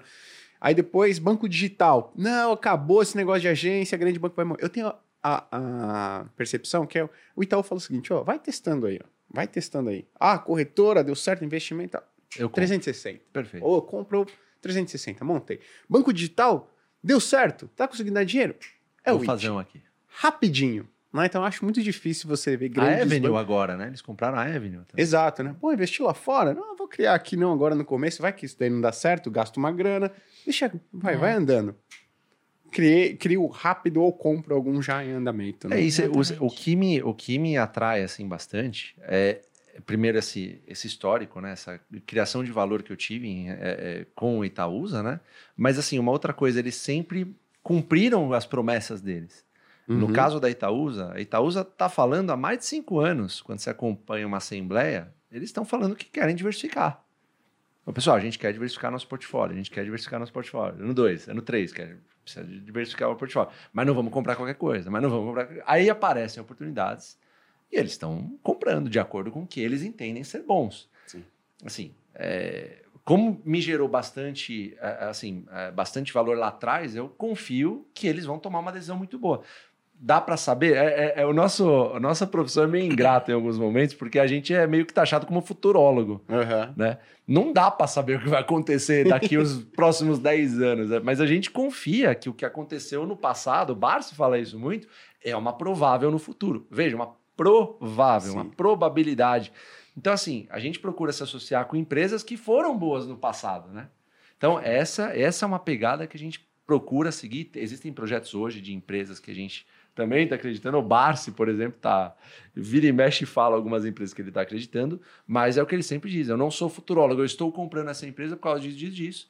Se vai acontecer ou não, só Deus sabe, mas ele confia também nesse track record que Uhum. aconteceu nessas empresas no passado. É basicamente isso no final do dia. Perfeito, boa. a gente falou bastante aqui de, das boas empresas, dos bons setores, tem a, a, a metodologia BEST. Tem o, o worst, que é o que você tem que ficar de fora, e se não tem, vamos desse. pegar aqui umas letras para ver se a gente consegue montar alguma aqui. A gente, a gente, já tentou fazer um acrônimo legal, mas não, não nada não encaixou, não, não ah, pegou, não rolou igual o Best. Ah. Mas são as cinco à prova de Barsi, né? Ah, a gente já comentou sobre isso também muitas vezes e alguns desses setores geram certas polêmicas e é sempre bom salientar, pessoal, que você investir diretamente no setor, então se você é um é um, é um produtor né, de agropecuário, é, ou você investe em imóveis, você é corretor, ou você compra terrenos, constrói do zero e você vem. É diferente de você fazer um investimento passivo em, em, nessas empresas em bolsa de valores. Porque existem os ciclos. Então, vamos tentar distinguir né, questão da, por mais que seja relacionado, vamos Sim. tentar ir para a parte mais financeir, financeirizada, vamos dizer assim, nem sei se essa palavra existe. Então, os cinco setores que nós fugimos, né? Então, o primeiro, muito óbvio, aviação civil. É, são empresas que foram feitas para quebrar, infelizmente, esse é, esse é o histórico. Segundo, varejo, e aí, independentemente de varejo, ah, mas poxa, é varejo de nicho, ou sei lá, esse varejo. Cara, varejo, a gente acaba não olhando para isso. Frigoríficos, né? então, setor de proteínas, é, é, turismo e lazer e construção civil. Né? Então, pega a gente, se a gente pegar o histórico aí recente de 20, 10, 20 anos, quantas dessas empresas do setor de construção civil, incorporadoras, enfim, não faliram ou saíram da bolsa ou pediram recuperação judicial? A própria PDG, né? Pois é, a própria PDG, é Tenda saiu, uhum. depois entrou de novo, depois saiu de novo, entrou de novo, sei lá quantas vezes entrou e saiu. Então, assim, é, de novo, você sempre tem que pensar o seu portfólio de acordo com o seu objetivo e traçando pequenas metas para o seu, né, que somadas no curto e médio prazo vão, vão se traduzir no seu resultado de longo prazo. Então, saber o que você não quer, o que não se encaixa na sua estratégia, pode é, evitar que você cometa alguns erros no meio do caminho. Você pode, enfim, é, ter alguns acertos também nesses setores, mas nessa estratégia simplesmente não se encaixa para o objetivo proposto, né? Então, Legal. De vez em quando você tem que se acostumar a ver gente ganhando dinheiro do seu lado, ações subindo vertiginosamente, é. e você não vai fazer Fica parte de dessa festa. Sim, exato. Principalmente construção, né? Que é cíclico. Então, pois ou tá é. tá subindo muito ou caindo muito. Não tem Exatamente. muito meio termo. E, e, é legal porque você falou, porque eu já pensei o seguinte, cara, quantas pessoas eu conheço que trabalham numa empresa do setor de varejo há décadas? Quantas pessoas eu trabalho num, que eu conheço que trabalham numa empresa de construção civil há décadas? Não conheço, assim, não conheço ninguém na mesma. Né? A pessoa fica dois, três anos e é cortada. É verdade. Ou né, a empresa não dá certo. Agora, quantas pessoas você conhece que trabalham no Banco do Brasil há décadas? Em uma transmissora de energia, Perfeito. né? Pô, em uma seguradora. Pô, trabalhei, né, em aço de seguradora. Pô, acho que assim, a maioria das pessoas à minha volta tinham no mínimo 10, 15 anos uhum. de empresa. Perfeito. Agora, quando você vai para uma outra, você fala assim, ah, tenho dois, três anos, né? Produtividade então, alta. Né? Exatamente, né? Isso é bem bacana que você comentou. E tem, assim, a gente colocou até aqui mão no fogo. Tem aqui um ticker que vocês falam assim, esse daqui é popular, mas a gente, assim, não gosta. Pô, uma empresa que está, tá assim na, na, na, boca do povo, aí que a galera gosta, gosta de comprar. Posso é... jogar bola, Maria, Maria Gabriela? Bate e volta, velho. uma ação. VEG. Cara, a VEG é uma excelente empresa, justamente por ser uma excelente empresa, ela negocia múltiplos é, com prêmios, né? Mas, sinceramente, eu acho que tem coisas mais baratas. Ambev ah. também é uma empresa que está assim sempre negociada. agora, né? É, é acho que agora não muito, deu mas... uma... É, verdade. Pensando bem, esquece Ambev. esquece. Deleta. Volta. Ah, Zerbinão aqui é... Zerbinão Uma raia Drogazil, né? Deixa eu falar. Papéis desse tipo, né? Não, a gente acaba não, não olhando muito, é verdade, assim. É verdade. Né? É, eu acho que é, a Petrobras, a gente, assim... É é uma empresa que está sempre na, na, na, carteira, né? Na carteira, assim, quando está no momento, tipo, a Lu comprou em um momento que ela jogou muito bom, mas é, por conta dessa possível interferência que pode haver, não é tão protegida assim como um Banco do Brasil da uhum. vida, então é uma empresa que chama muita atenção pelos bons dividendos atuais, foto, uhum. né? Mas aí você pega um investidor que já está há muito mais tempo no mercado e fala, pô, será que eu vou comprar uma Petrobras? Será que vai continuar É. isso? Então fica aquela pulga atrás da orelha. Você não deve se nortear por conta disso, senão você não aguenta o tranco, porque a bolsa é, não é tiro de 100 metros, né? É, Aham. As pessoas que Pegado. enriqueceram na bolsa montaram grandes posições em poucas empresas. É. Você se sentiria confortável em montar uma grande posição em Petrobras? Uhum. Se a resposta for sim, ok. Se a resposta Manda for bala. não, não. Perfeito. Essa é uma boa. Legal. E tem um indicador que vocês, tipo assim, um indicador inicial, quando você olha para o setor de bancos, tem vários bancos lá. Aí, qual que é o. Pô, eu vou começar a analisar por esse cara aqui, porque pra gente ele é o mais importante.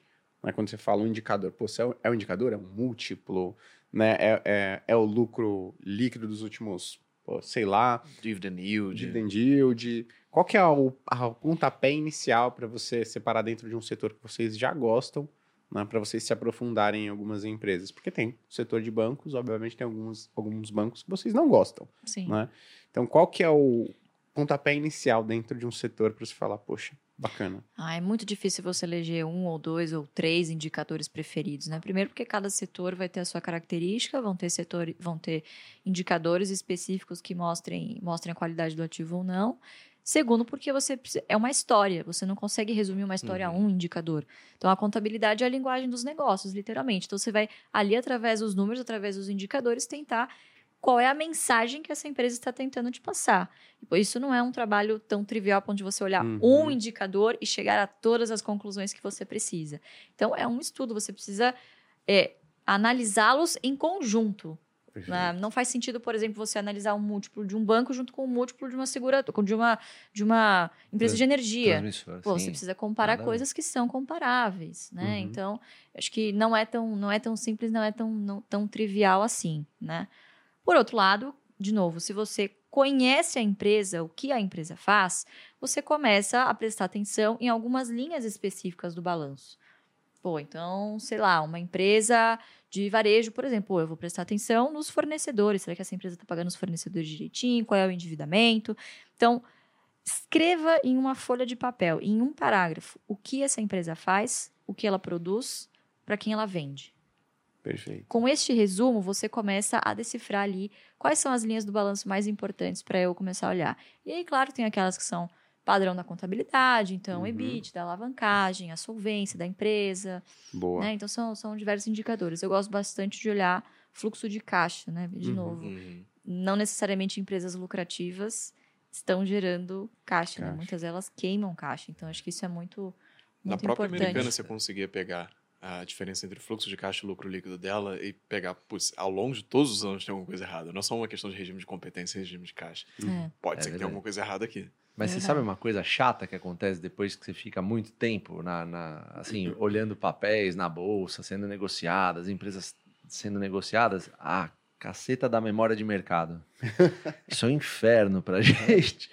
Porque assim, você analisa a empresa, pô, você fala, puta, tá, sei lá, num caso de um banco, o valor patrimonial tá redondo, paga um bom dividendo, tá num bom preço, mas Abaixo eu do já preço vi... teto. Exato, Ah, exato. Você fala assim, pô, tá abaixo do preço teto e tal, não sei o quê, mas eu já vi essa Filé. empresa por metade do preço. Aí você Ah, mas começa. 20 anos atrás Mas eu 20 paguei exato, 10 exato. reais. É, Aí você fica com aquela restrição que você fala assim, puta, será que eu aumento o meu preço nela? Aham. Porque eu já tô há muito tempo, né? Eu lembro dela sendo cotada. Cara, isso, por incrível que pareça, te impede às vezes, assim, não- pelo menos no meu caso, já me impediu de eh, fazer alguns bons negócios por ficar elencado em preços de lá de trás, assim, Uhum. sabe? Semig é um, um exemplo, né?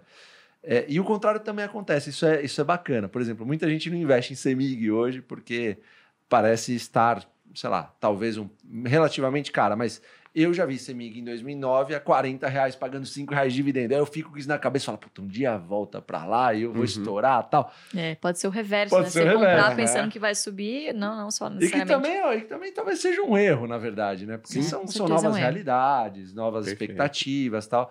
Por isso que é bom você, antes de comprar uma ação, até se alinhar com a empresa, assim, talvez de uma forma mais energética, assim, Aham. falando, alguma coisa nesse sentido, porque as empresas, elas, assim, você acaba criando uma certa identidade com as empresas, né? Tipo, no sentido de saber, por exemplo, o fluxo de caixa de, de, de pagamentos, de recorrência de pagamentos de dividendos dessas empresas, como é que elas costumam tratar na reunião de acionistas uh, os projetos que elas estão fazendo, que elas estão desempenhando. Então é, é importante você se alinhar antes de comprar uma ação, porque uma vez que você, que você compra, muito provavelmente, seguindo a nossa estratégia, é difícil você vender. Legal. Né? Então é, é um alinhamento me, assim fino que vai um pouquinho acima dos indicadores. Né? Os Bacana. indicadores, eles, se você analisar um ou outro, beleza. Acho que você tem que analisar um contexto gigante antes. Sim, né? é, porque eu, eu- por que a gente perguntou isso? Porque eu já vi que existem pessoas que tentam resumir toda uma história Uhum. e todo pô, resultado em um indicador. Uhum. E fala assim, nossa, no nosso indicador prata. aqui, no nosso indicador aqui, ó, que junta isso, aquilo, resultado, Verdade. pô, geração de caixa, lucro, endividamento tal, ó, saiu aqui um número mágico que é compra oportunidade da vida, né? Então por isso que eu perguntei Pra para dar uma ideia de quão idiota é esse pessoal que tá em casa, mais ou menos. é mais ou menos você falar assim, pô, qual a pessoa ideal pra você se relacionar? Pra você ter Ah, um é marido, uma esposa. Legal. Fala uma coisa. Porra, não Uhum. existe isso. É uma Verdade. conjunção de fatores ali. Às vezes você Então, abre mão de uma exemplo. coisa, tem a Verdade. outra. E aí a história toda é o que importa, né? Não é só um Perfeito. único fator, não existe isso. Boa, Mas, legal. por outro lado, você pode ter uma característica que descarta completamente essa pessoa de ter um Exatamente. relacionamento. Verdade, verdade. É muito mais fácil. De novo, pô, Muito. se tiver, se essa empresa tiver isso, eu tô fora. Perfeito. Uhum. O que muitas verdade. das vezes até nem é um indicador. É uma coisa qualitativa. Por exemplo, quem são os controladores? Citando a introdução do relatório lá da Lojas Americanas, que é a introdução também do Ana Karenina, todas as famílias felizes são felizes da mesma maneira. Já as infelizes são infelizes cada uma da sua De- maneira. já, Então tem uma coisa que descarta completamente uma empresa ruim. Já as boas, normalmente ela tem uma série de fatores que contribuem para elas serem boas. É, Perfeito. Até pode ser uma coisa. Essa empresa pode continuar sendo boa, gerar bons resultados, mas tem uma coisa ética, por exemplo, que te impede de você investir nessa empresa. Por exemplo, Taurus. Nós temos uma grande posição em Taurus Armas, que muitas pessoas torcem o nariz, e ok. É uma Uhum. questão ética, de princípios, eu não invisto em armas, apesar de ser uma boa oportunidade. Esse é Sim. um exemplo claro. disso. Bacana, né? Tô le- le- olhei porque o Leandro gosta bastante também É. aqui. Então já. já... Eu sempre falo que o meu papel é fazer a análise financeira da coisa. Exato. Agora, a decisão moral do que eu quero fazer com essa análise- financeira é de quem está apertando o botão, de quem está com dinheiro dentro de casa. Perfeito. Então eu não vou eh, tomar essa decisão pela pessoa, porque aí eu tô assumindo, putz, é, é quase um paternalismo, né? Ah, você não, é muito ignorante, eu tenho que tomar essa decisão por você para você não Uhum. investir numa coisa. Não, eu- eu- tá barato, tá barato. Agora faz o que você quiser com essa informação, né? E acho que Taurus é um case bem legal em relação a isso, até pelo dividendo também, né? Sim. Legal. O, o que eu ia falar, que vocês comparando no preço da ação com hoje agora, é o que as pessoas fazem com o dólar, por exemplo. Fala assim, pô, o dólar tá 5. Eu vou comprar porque ele já esteve a 4 dois anos atrás, ele estava 3 há 4 anos atrás, É ele estava. 2 há É. 6, 7 anos atrás. Só que o que a gente tem que entender, pelo, pelo menos no dólar, né? Que existe um diferencial de inflação. O salário Uhum. mínimo, quando o dólar era um para um aqui no Brasil, era 150 reais. Né? Pô, então 150 reais você comprava 150 dólares. Hoje, se você volta para essa paridade, o brasileiro ele fica rico. Né? Lógico, você vai, você vai ter um salário, salário mínimo no Brasil vai ser mil dólares, né? Então você vai para os Estados Unidos, você vai ter um poder de compra surreal. Ele não vai voltar para a paridade, tá? Porque você teve um diferencial de inflação bizarro no meio do caminho. Isso às vezes acontece com ações, né? Que a gente fica tentando comparar o Hum. preço de hoje com o preço do passado e não vai acontecer, não vai casar, tá? Então, cuidado olhar o gráfico e falar, nossa, ela já subiu muito, não vou comprar agora, vou esperar ela voltar lá para as mínimas, né? Ou para o preço que estava há 5, 10 anos atrás. Cuidado. Tem muito Mas, de eu- tempos em tempos, o mercado, obviamente, que é um- uma pessoa bipolar, Sim. dá esse tipo de oportunidade. né? Perfeito. Não, tô- eu tô, assim, me referi Não, ao sim. do câmbio, sim, né? sim, sim, sim. Mas digo assim, muitas vezes o próprio comportamento do mercado Isso. traz algumas coisas que, pô, a conta não fecha. Você fala, como é que pode essa ação estar custando isso? Exato. Não faz sentido? Não bate? Aí você vai lá e compra. né? Você falou do mercado, eu já lembrei É. daqueles tweets assim, pô, o mercado não reclamou hoje. Cadê o mercado mandando carta aí falando? Exatamente, né? Exatamente. Boa. E Excelente. tem, tem um- uma passagem no livro Gestores de Fortunas, da Mara Luque, que ela conta a história de vários gestores, inclusive é assim a passagem que eu mais gosto do Stuberger, que ele fala lá que ele era tipo broker, né? Conta que ele, aí ele era broker, ele começou a dar várias ideias de investimento pro pessoal muito bacana, o pessoal gostou, começou a deixar uma grana com ele, e aí a gente conhece a história dele. Mas tem um, um caso de um gestor, eu não me lembro quem, não me lembro a empresa, Ac- acredito que seja na Embraer Uhum. que ele foi visitar a empresa, acho que, pô, como né, analistas de ações deveriam fazer, conhecer o negócio mais a fundo e tudo. E ele conversou com pô, o diretor, estava levando ele apresentando a empresa e tudo mais. Porém, ele foi no banheiro, ele ouviu uma conversa de duas fal pessoas falando de um projeto novo. Ele foi e questionou: pô, e esse projeto aqui? Eu ouvi falar de um tal de um projeto. Falar, é verdade, é um projeto novo e tudo mais que a gente está pensando. Ele falou, cara, isso daqui é game changer. Vocês já verificaram oportunidades? Não, obviamente, foi no banheiro escutou uma conversa, mas vocês já verificaram e mudaram a sua visão para uma empresa por conta de uma visita pessoalmente que vocês tiveram? Ou não? Ela, ela, ela tipo, corroborou, né? Porque eu acho que é isso muito legal, porque, pô, um analista profissional né, que trabalha com isso vai visitar a empresa. Algo que eu, por exemplo, como pessoa física, não tenho a oportunidade de fazer muitas vezes. Né? Uhum. Né? Então, vocês já tiveram uma, uma visão cara, isso daqui é sensacional, por conta que vocês for, foram lá pessoalmente? Bom, aconteceu comigo pessoalmente em 2015 com a Unipar. Tinha acabado de me formar em economia, estava já fazendo a prova do CNPI, enfim, então, puf, nossa, a gênia da, da planilha, uhum. né? A analista, né? A analista tal, fui, fui modelar a Unipar. Pô, pai, uhum. isso aqui não bate, não faz sentido tal. Hum, por que, que você está comprando? Me explica onde que eu estou errando aqui na minha planilha. Fecha essa porcaria. Vamos, nós vamos amanhã para Cubatão e você vai conhecer a planta da Unipar. Eu cheguei lá e falei, cara, eu queria imprimir a minha planilha só para fazer. Esquece. Competente, né? Então, fui visitar a empresa e, pô, de fato, você olha para aquilo e você fala, cara, não é possível que isso aqui custe, na época, custava, sei lá, um real, dois reais, sei lá, alguma coisa assim. Não é possível que isso aqui custe tão pouco assim, né?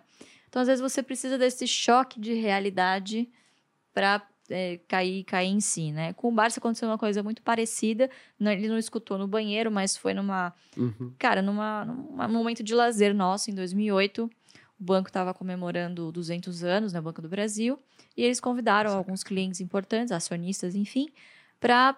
Estavam fazendo uma, uma comemoração é, no, no Brasil Open, que na época era lá na costa do Sauípe, enfim, acho que era da Previ na época, os resorts. E foi o último ano que teve esse evento, e eles fizeram tal, um, né, uma confraternização tal, e teve, é, durante todos esses dias de festa, teve uma, um encontro com o CEO que três, quatro gato pingado apareceram. E ele uhum. era um uhum. desses três, quatro pingados. Ah, eu tô uhum. aqui, né? Minha esposa tá na piscina com a Luísa, uhum. fulano tá não sei, a minha sogra tá não sei aonde. Eu vou lá escutar o CEO, eu não me lembro quem era o CEO na época, mas é, ele se recorda que na época ele falou: olha, bom, como vocês sabem, é público, é, o Banco do Brasil está, é, está comprando as carteiras dos funcionários públicos e a estratégia é justamente ter toda a folha de pagamento dos funcionários estaduais sob o guarda-chuva do Banco do Brasil. Ah, legal, né? Muito, muito boa estratégia. O presidente já havia falado sobre isso. E aí ele, um dia na corretora, ele falou: bom, toda a folha de pagamento do Estado. Quem falta o Banco do Brasil comprar? Banco Nossa Caixa. Analisou a empresa, falou: cara, tá barato, ninguém tá olhando para isso aqui, eu vou comprar. Comprou. Cara, passou o quê? Dois, três meses? Foi. Por... Não, foram seis meses. Né? Seis né? meses, aí, é. Depois de um feriado, a ação tava valendo. Eu sei porque essa aí eu ficava, Márcio, o que, que tá acontecendo? O que, que eu faço? Esse aqui era o chato que ficava ligando toda sexta-feira. Vários Pô, meu, Márcio, Márcio, o que, que você tá comprando? A mesma coisa da sexta-feira passada, Márcio. De novo, o que você tá comprando? Você tá comprando? Rola um boato que o Barça instalou uma bina por sua culpa. É, uma bina, exatamente. Na época era bina é aí. Não, não tô. Não tô. Fala que eu não tô. Não, a ação foi, foi de 15 reais, porque foi foi no meio da crise de 2008, ela foi de 15 para 75 reais. Quem tinha uma ação da nossa caixa transformou em quatro ações, quatro ou cinco ações do banco, foi alguma coisa assim, do Banco do Brasil. então foi uma porrada, assim, porrada. assim, maravilhoso. É. Pena que eu investia pouquíssimo na época, mas enfim, era o que tinha. E isso é eu tenho uma história ruim, na verdade, um game changer reverso. Ah, é, pô, essa é boa. Game changer. Reverso. Os caras um truco, né? Os caras viram que o Fábio tava no banheiro. Pô, vamos falar. Puta, vamos, vamos ver. Fala pra ele que tá ótimo. Tá maravilhoso. Fala pra comprar tudo. Ai, meu Deus. Não, mas é, é referente a múltiplos, cara. Vocês lembram da múltiplos? Múltiplos a, a Luiz estaria. É, é programa de, de, de milha, né? Ah, tá. De milhas sim, sim. da Latam, né? E eu fui visitar, falei com o pessoal, tal, porque... MPLU3. MPLU3, MPLU3. Maravilhoso ticker, né? Tudo era lindo. Só que, assim, os números eram formidáveis. Só que por já ter errado na Uzi Minas uma vez, eu falei, não, agora eu vou conhecer a empresa. Olhei os. Eu odeio olhar números. Uhum. Odeio olhar números. Eu olho mais o dividendo aqui e tento fazer uma análise bem simples. E eu acho que quanto mais se aproximar de, um, de, um- de uma análise feita como se fosse numa conta de padeiro, Uhum. melhor para a decisão do investimento. Porque na múltiplos foi assim. Eu falei, cara, eu vou desmembrar esses números agora. Eu virei o. Eu rei esse dos balanço. números. Eu comi o balanço. Comia. Falava, meu.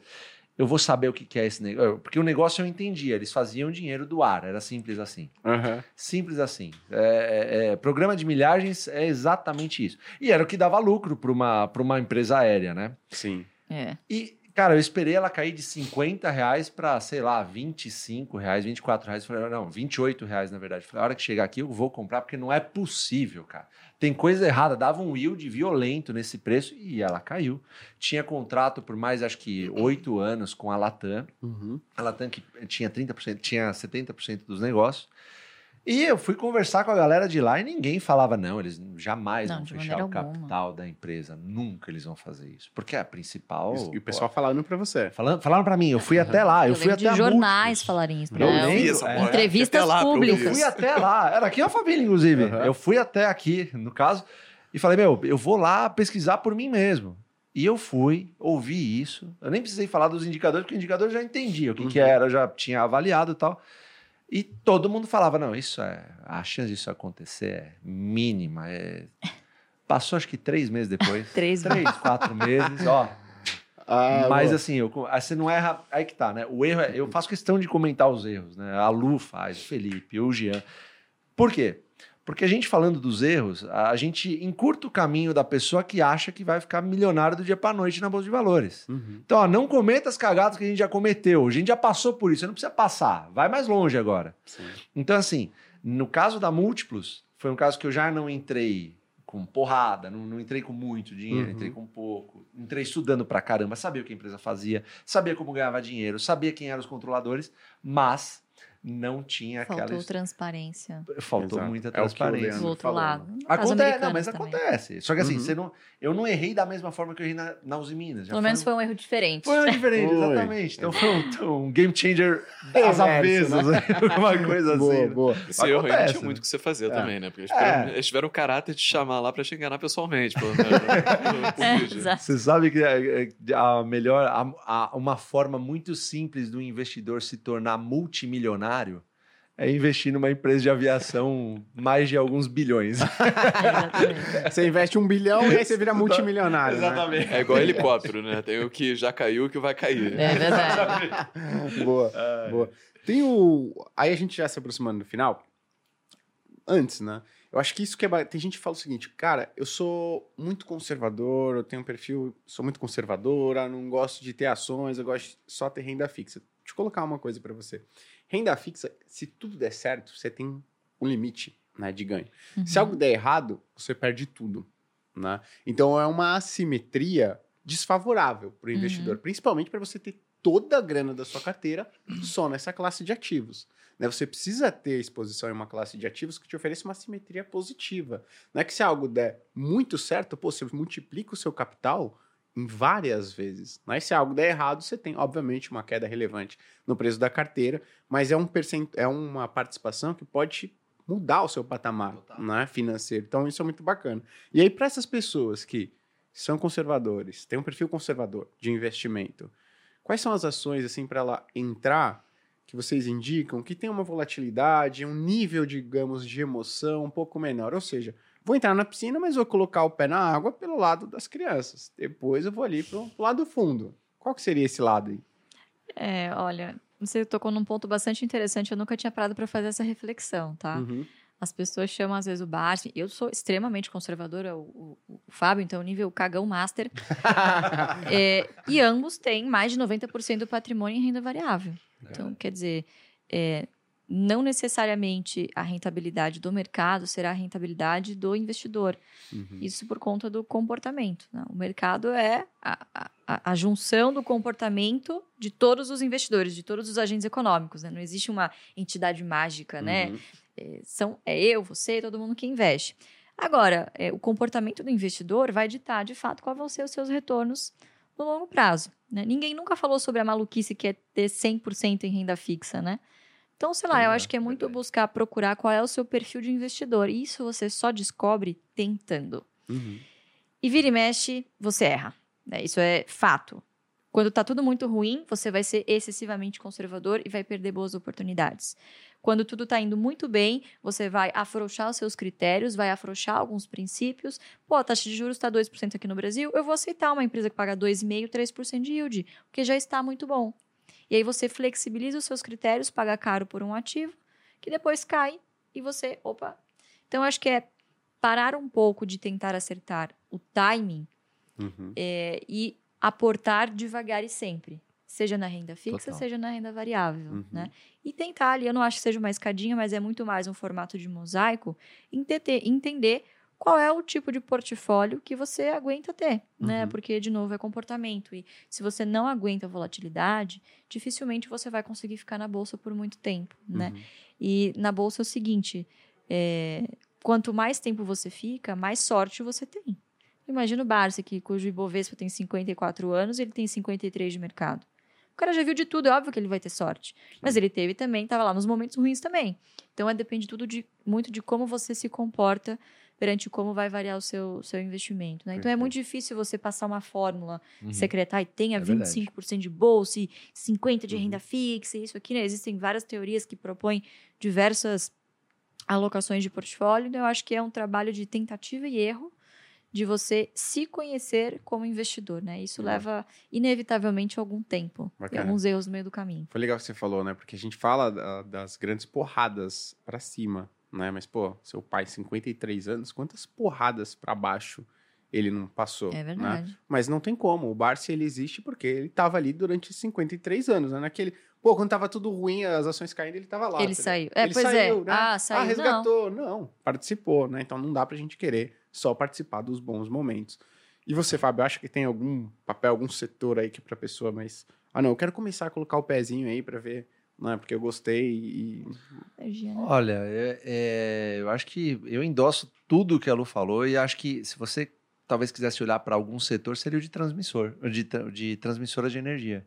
Legal. Porque são, são contratos de longuíssimo prazo. É, assim, não, é- não acontecem negócios o tempo inteiro numa Uhum. área de transmissão. É um setor tão fundamentado, tão pé no chão, assim, que, que talvez seja um, assim, um, um bom início, digamos assim. Né? Empresas de energia no total, é, é, é, elas são muito boas, né? Uhum. Assim, genericamente falando, assim. Uhum. Mas é, eu acho que mais do que olhar o setor, talvez a pessoa deva fazer a- uma, uma conta básica. A Lu falou uma coisa que ela tem total razão. Eu sou o mais cagão da história da Bolsa de Valores. Eu tomei tanta pancada que eu falei, você... O, nego... o erro da Uzi Minas eu coloquei numa...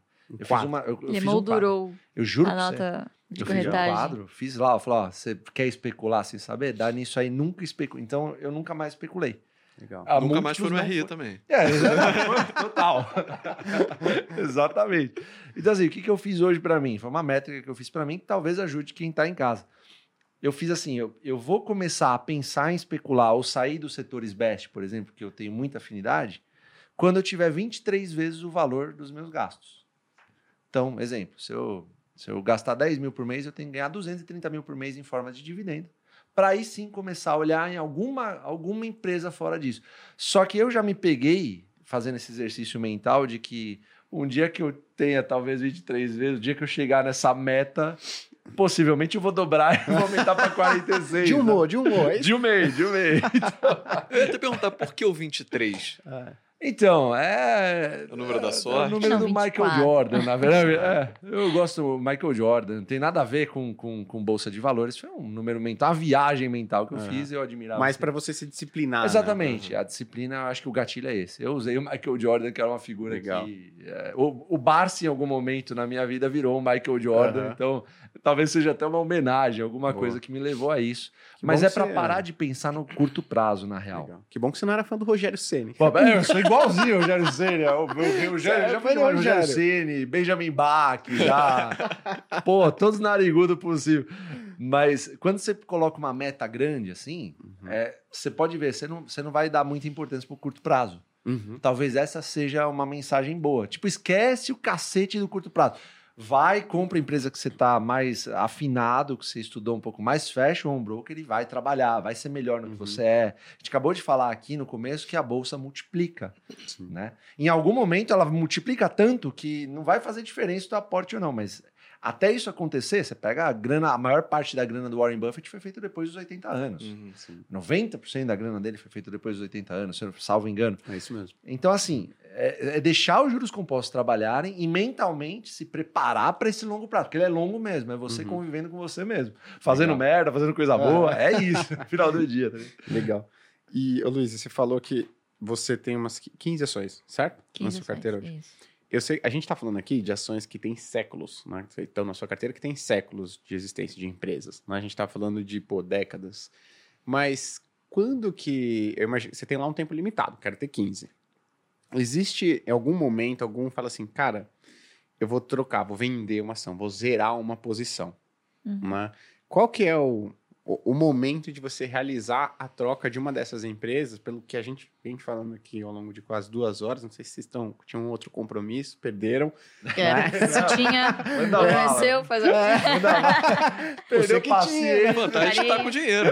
Comecei, a agenda é sua, é. É, mas tem algo assim que você fala, pô, vou trocar, é, já tá na hora dela sair, tudo bem que ela teve décadas aí de, de, Uhum. de um bom período, mas acho que chegou o momento dela E o que faz tomar essa decisão? Exatamente. Legal, essa é uma excelente pergunta, né? Porque saber a hora de comprar é muito fácil. Você vai lá e compra. Agora, a hora de vender Uhum. é muito difícil, né? Porque é, muitas pessoas se contentariam com um ganho de 50%, 100%, 200% e vendem.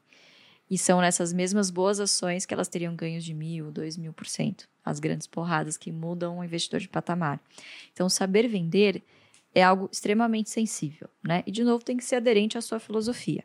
Então, eu vejo duas, três grandes motivos, na verdade. Primeiro, você assumiu um erro. Porra, BRF foi um erro na minha carteira. Já errei também com o Embraer. E a única coisa que o longo prazo não corrige é você pagar caro por um ativo que não vale aquilo. Talvez você nunca mais corrija esse erro. Então, vender ativos, não fazer o preço médio, eu acho que é um dos motivos pelo qual você deve vender uma ação. Segundo, perda de fundamento, que não é uma coisa tão rápida de você identificar. Geralmente demora alguns trimestres ou algumas declarações ou uma série de decisões estratégicas que você julgue equivocadas, né? Que coloquem em xeque, enfim, o futuro da companhia. Então, isso aconteceu comigo no passado com a Ultrapar, que era uma ação que eu tinha uma relação afetiva muito grande, porque foi a minha primeira ação, foi a ação que meu pai começou a montar a carteira previdenciária para mim. E eu, em determinado momento, vendi toda a minha posição de Ultrapar. É, foi logo quando ela tentou comprar Liquigás, não deu certo, pagou uma multa, puta, cara, milionário, tipo, um erro crasso, sabe? Depois comprou a Extra Farma por, sei lá, um bilhão, não lembro agora mais quanto. Acabou vendendo pelo mesmo valor ou até menos agora recentemente. Então, assim, foram diversas decisões estratégicas e nessa época eu lembro que nós fomos, inclusive, em assembleias, enfim, perguntar pessoalmente sobre essa questão da, da Extra Farm. Não me recordo se meu pai votou contra, inclusive, se não me engano, isso passou por, por AGE. E a gente falou, pô, honestamente, assim, não, não faz mais sentido. Acho que, não digo que seja uma empresa ruim, mas acho que está enveredando por um caminho que possa levar à perda de fundamentos. Vendemos, né? E o terceiro, o terceiro motivo é a empresa estrategicamente parou de pagar dividendos, ou sinalizou, vem sinalizando há algum tempo de que a prioridade não é pagar dividendos no momento, ou num, num espaço de tempo suficiente em que eu poderia ter uma rentabilidade melhor em outras empresas que é, estão com esse princípio mais aflorado. Então eu vejo esses como os três principais, mas vejam que é a exceção, não é a regra. Uhum. Eu vejo as pessoas querendo fazer esse balanceamento do tipo, subiu 50, subiu muito, que é subir muito, né? Subiu muito, eu vou vender e vou comprar a empresa que está lá largada ou que o, preço médio está mais alto, enfim, para rebalancear. E aí você vai fazendo um rebalanceamento não muito inteligente, né? E você vai colocando, acabando colocando dinheiro em empresas que talvez era para você olhar com outro olhar, né? Então, eu particularmente não faço balanceamento de carteira, eu vendo se de fato, poxa, é, é, é, tô vendo alguma coisa muito mais assimétrica ao lado e, pô, de repente essa empresa não está pagando bons dividendos. Então, assim, é uma avaliação que tem que ser criteriosa e muito bem pensada, não pode ser algo né? Ah, vou vender, depois eu Vender. vejo o que eu faço, né? Porque muitos desses papéis a gente comprou a preços que a gente não sabe se vai ver de novo. Então, ao dar muito valor ao meu yield on cost, quer dizer, qual é a minha rentabilidade em relação ao preço que eu paguei, é, você às vezes evita algumas armadilhas. Né? Legal. Boa, perfeito. Acho que esses são os três critérios, mas é muito mais difícil do que saber a hora de comprar, sem dúvida nenhuma. Boa. E esse rebalanceamento aí, ele é meio que uma seleção natural inversa, né? Que você vende quem tá subindo e compra quem tá Pois caindo. é. Ou seja, você tá se livrando do LeBron James ali, pegando o cara que tá mal das pernas. Exato, Boa. exato. Agora, né, para você, eu acho que mas, qual que é o para vocês, talvez vocês tenham respostas semelhantes, diferentes, mas qual que foi o maior benefício, né, que vocês atingiram, pô, a manter uma filosofia, investimentos constantes e tal. O que que vocês atingiram que vocês podem falar o seguinte, cara, para mim o melhor benefício de investir foi esse daqui, que hoje eu consegui, pô, fazer isso daqui. Cara, pra mim, acho que foi tranquilidade. A, a tranquilidade de você poder é, fazer o que você gosta, né? E eu falo isso em termos de trabalho profissional, assim. É... Porque, assim, teve uma hora que eu me vi meio que nu. Uhum. Eu, assim, não, não é... Assim, claro, é um modo de dizer, mas se atinge independência financeira... É, é modo de dizer também, independência financeira é um negócio muito... Relativo, Tipo, é né? relativo Aham. assim, para minha, pra, pra minha a forma de vida, tava legal aquilo, eu achei bacana, eu via que o negócio ia continuar crescendo, beleza, atingir a independência financeira. Tá, e aí? A, a vida se resume a isso, então. Vou jogar videogame, vou coçar Uhum. o saco. e- Não.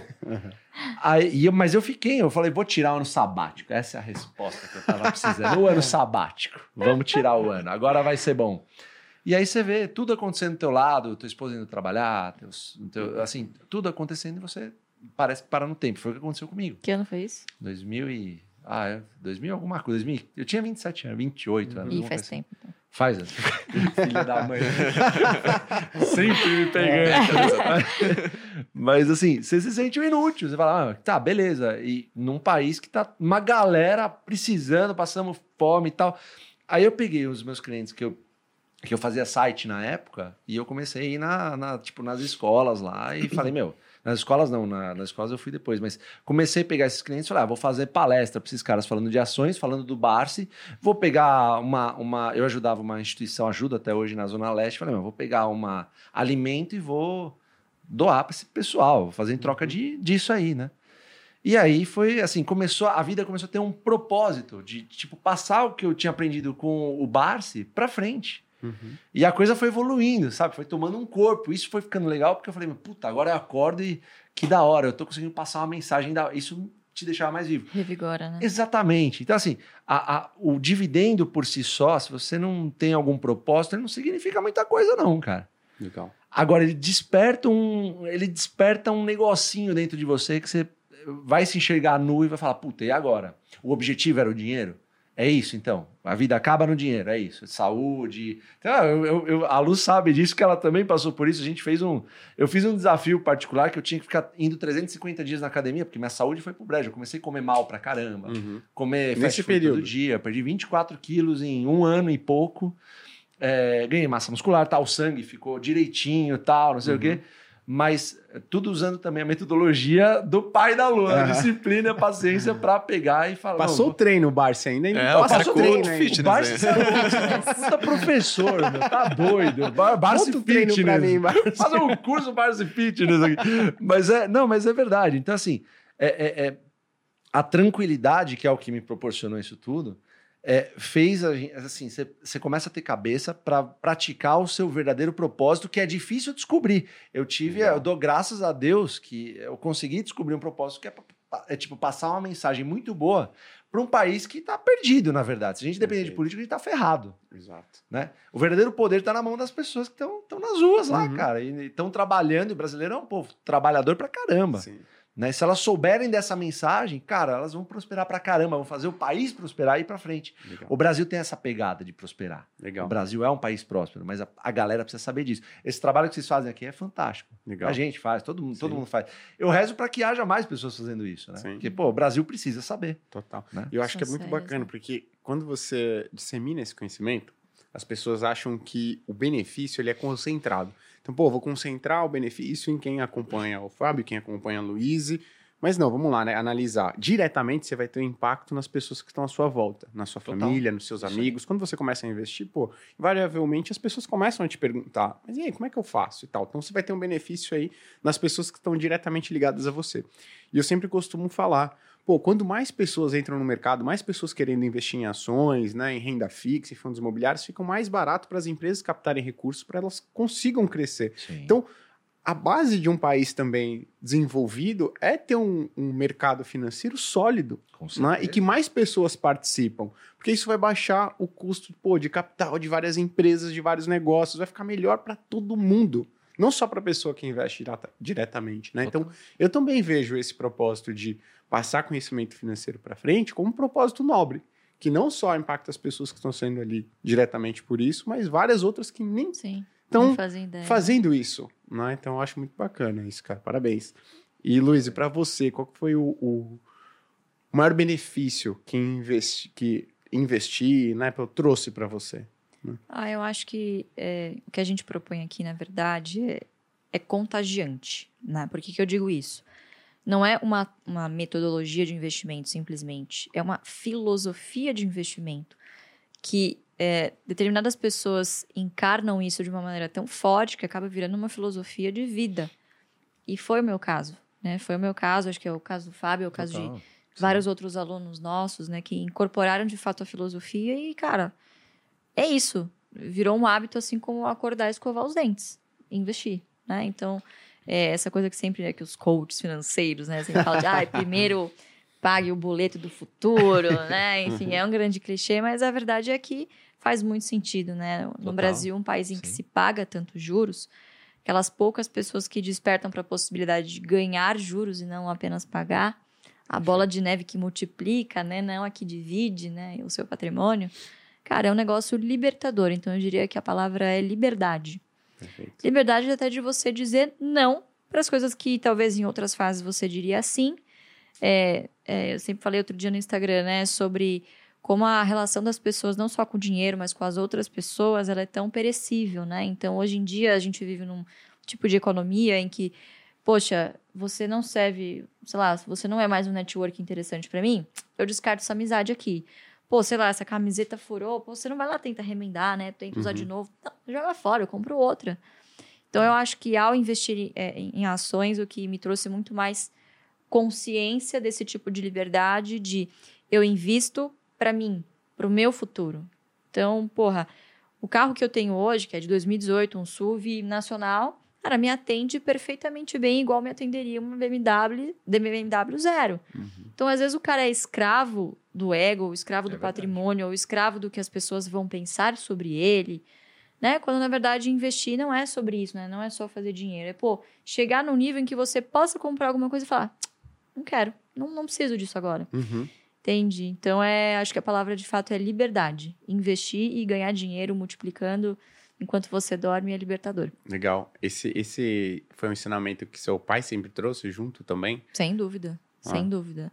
Então, é, é muito engraçado, né? Tenho amigos, amigas, enfim, que vão pra fora, vão pra Paris, vão pra Nova York e andam de metrô, aquele metrô horroroso, sujo, Uhum. fedido, pichado, né? Cheio de rato. Mas lá é chique. De destruiu aqui né? o Exatamente. Macron. Pela mão, vamos lá, né? Pô, licença, né? Aqueles ratos lá na Macron, Torre Eiffel. lá. Pô, e o cara que acha que, sabe, o ápice é você não andar de metrô, cara. Andar de Uhum. metrô é meio que, sabe, você tem que Sim. segregar as castas e não é assim que funciona, né? Perfeito. Então acho que isso sempre sempre foram assim pequenos ensinamentos de dia a dia de rotineiros da nossa família que ensinaram bastante, né? E de Legal. novo, o Barsi veio de uma situação de muita escassez, né? Veio de uma pobreza extrema. Então, acho que isso molda o caráter das pessoas de diferentes formas, né? Então é muito difícil. Eu não vivi os bastidores da vida dele, não tenho como, Uhum. como julgar. Às vezes acho que ele dá uma exageradinha, né? Poderia gastar um pouquinho mais, claro. Mas ele é feliz assim, é isso que importa. Ele tem a Legal. liberdade de dizer sim ou não pro que ele quiser. Legal. Eu, quando seu pai ainda não era o popstar, não é, É. que ele é hoje. Quando ele ainda atendia lá na Quando Elite. ele Exato. ainda atendia o Fabião, mas eu já tinha lido, né? Eu falei assim, pô, investidor, bilionário da Bolsa vai pro trabalho de metrô. E eu, caraca, é o metrô que eu pego. E aí eu sempre entrava no metrô, assim, né? cadê? Cadê ele? Eu queria saber que estação Ah, que legal. vocês entravam, que estação que vocês desciam, e eu ficava caçando o Barsi, né? Que estação que vocês entravam e que estação que vocês desciam? Aí pra finalmente eu falei, pô, não encontrei por azar ou foi. tava Não, hoje não, lugar. sequestrador. Não, hoje não, não, hoje hoje não, não. não, hoje Tô brincando, te falo, te falo em off. tipo, mais Muito fácil, vai lá. Te falo em off, te falo em off. que De vez em quando a gente pega um metrozinho. Ah, é? mas, Legal, boa, quem sabe tá a gente bom, se é. encontra lá. Tá de óculos. É, segundo ele, de máscara, ninguém o reconhece. Falei, tá bom, pai. É. É tipo o Clark Kent, sabe? Tirou, tirou o boné e o óculos, Ninguém pô, vai o Superman, é ninguém você. sabe, exatamente. Muito bom, Clark. Kent, Barsi Clark o Bars quente. Boa, boa. Bom, acho que é isso. Tem mais alguma pergunta aí? Não, gostei muito. Queria agradecer a presença de vocês. Assim, acho que trocou uma boa ideia, né, sobre o que investir, sobre o que não investir. E acho que vocês conseguiram simplificar muito bem, cara, que investir não tem que ser um negócio difícil, bolsa não tem que ser um negócio exageradamente complexo. E eh, se você focar no longo prazo, você consegue se livrar desse, de muito desses riscos de curto que a galera quer para fazer a renda extra, né? Uhum. Para fazer o finalzinho É de mês verdade. ali, ter um dinheirinho a mais. Não. Então, muito obrigado aí por, por terem topado vir aqui e por tudo que vocês falaram nesse podcast. Pô, a gente que agradece, é sensacional estar aqui. O trabalho de vocês é fantástico aqui no Grupo Primo. É, a gente tem o, o prazer de estar, inclusive, fazendo uma parceria para fazer o nosso MBA, né? Que, que as vagas vão. Aí, Jabá. Plaquinha. plaquinha, É, momento jabá, né? Sério, Não, não, é nem é- momento de jabá, né? Conscientização, pelo amor de. Deus. Depois você acerta ali na saída, porque quando pega a plaquinha é 100 acertar. reais. né? Ah, 100 reais. Não é todo dia que o Barça. Acerta lá. Tô brincando, mas, Mas pode é falar. bem- não, é bem legal. Vai ter uma aula, ah, uma aula magna Uma agora. série, né? É uma série que vai ser bem legal que a gente gravou para apresentar. Vai ser dia. Que dia? Vai ser De dia 20? 23 a 30 de Isso. janeiro, o método Barsi 2.0. São quatro aulas. Lembrando que sempre que a gente promove alguma série gratuita, ao final vai ter uma nova abertura de, de turma e a gente está inaugurando a segunda turma. É, então, matrículas estarão abertas no dia 30 para a turma 2 do MBA em Velho Investing com Luiz Barsi. Perfeito. Que a gente fica felizão, né? De fazer Legal. muito bacana. E o Barsi nos, nos passou essa, essa missão aí. A gente né, É tá aí. seguindo, vai sempre É seguir, aí. se Deus quiser. Mas obrigado aí, gente. Foi um Perfeito. prazerzaço estar aqui com vocês, cara. Muito Imagina. legal mesmo. E como é que o pessoal encontra vocês nas redes sociais? Bom, eu, eu, arroba Ações Garantem no Instagram, Ações Garantem o Futuro no YouTube. A gente faz eh, lives constantemente, toda quinta-feira, às 18 horas, 18h30, para quem está no AGF. Eh, no meu pessoal, arroba o Fábio Baroni, a Lu, tem o dela também, Isso. arroba Luiz. Arroba luiz.barce, só um adendo, pessoal. É, óbvio, né? A gente sempre, quando tá crescendo, aparece Sim. os fakes, né? A É. gente não pede pix. Exato. É, esses É, dias gente. você me ofereceu criptomoedas, hein? É, pois é. Não, outro Tô de dia, olho, tá? Outro dia, Comprei chegaram, Bitcoin. outro dia chegaram dizendo que eu ofereci investimentos pra alguém no Tinder. Puta vida. louco. Aí eu falei, você foi duplamente enganado. Primeiro que eu jamais recomendaria criptomoeda. Segundo, eu não estou no Tinder. Jamais no Tinder. Você foi enganado. Mas brincadeiras à Ai, parte, meu a Deus. única é, é, rede social oficial do Barça é o arroba Ações Garanta. Inclusive, fica a dica para o Instagram. Estamos tentando há algum tempo verificar o perfil e está difícil, né? Então, se o Nossa, maior investidor pessoa física da aí, Bolsa galera. não consegue. A estratégia é você começar a dar golpe, porque aí eles verificam rapidinho. Aí verifica. Exato, Tem que exatamente. oferecer cripto, oferece Isso, me par, alguma coisa. isso, é, exatamente. Vamos ver se dá certo. Mas é arroba Ações Garantem e arroba luiz.barça. Boa, excelente. Não caiam no urubu do Pix, gente. Pelo amor de Deus. Por né? É uma favor. espécie de seleção natural também. né? É. Então, se vocês quiserem É me isso. encontrar no Instagram, arroba gui.cadonhoto, C-A-D-O-N-H-O-T-T-O. E, Leandro.varos no Instagram e no Twitter, arroba Volts, V-O-W-T-Z. é, vocês não reconhecem, mas o Leandro, ele é um dos... É um cara grande no Twitter aí, tá sempre com as O Twitter ser lá. grande não precisa de muito, não. tá? Tem 512 seguidores, um dos maiores. Minha Mas legião de fãs, mas são guerreiros, É, estão lá mas sempre. Brincadeiras à parte, também no canal do YouTube da Speech e também no da Finclass conteúdos no da Speech segunda quarta, Finclass terça quinta. Então, pô, vocês têm bastante conteúdo aí, juntando todos os YouTubes, dá pra aprender bastante. E todos certo? os milhões de podcasts também, que é um conteúdo gratuito, né? Todos Perfeito. nós. Exatamente. E, pô, hoje eu gostei bastante de fazer, então, de novo, muito obrigado aí. Tem mais alguma mensagem? Não. Então, gente, muito obrigado. E comenta aqui, né, o que, que vocês acharam, o que, que falta, se querem que o, o Fábio e a Luiz venham de novo, porque pouco tempo, duas horas, né? Então, é isso. Muito obrigado e até a próxima, pessoal. Tchau, tchau. Obrigada. Valeu.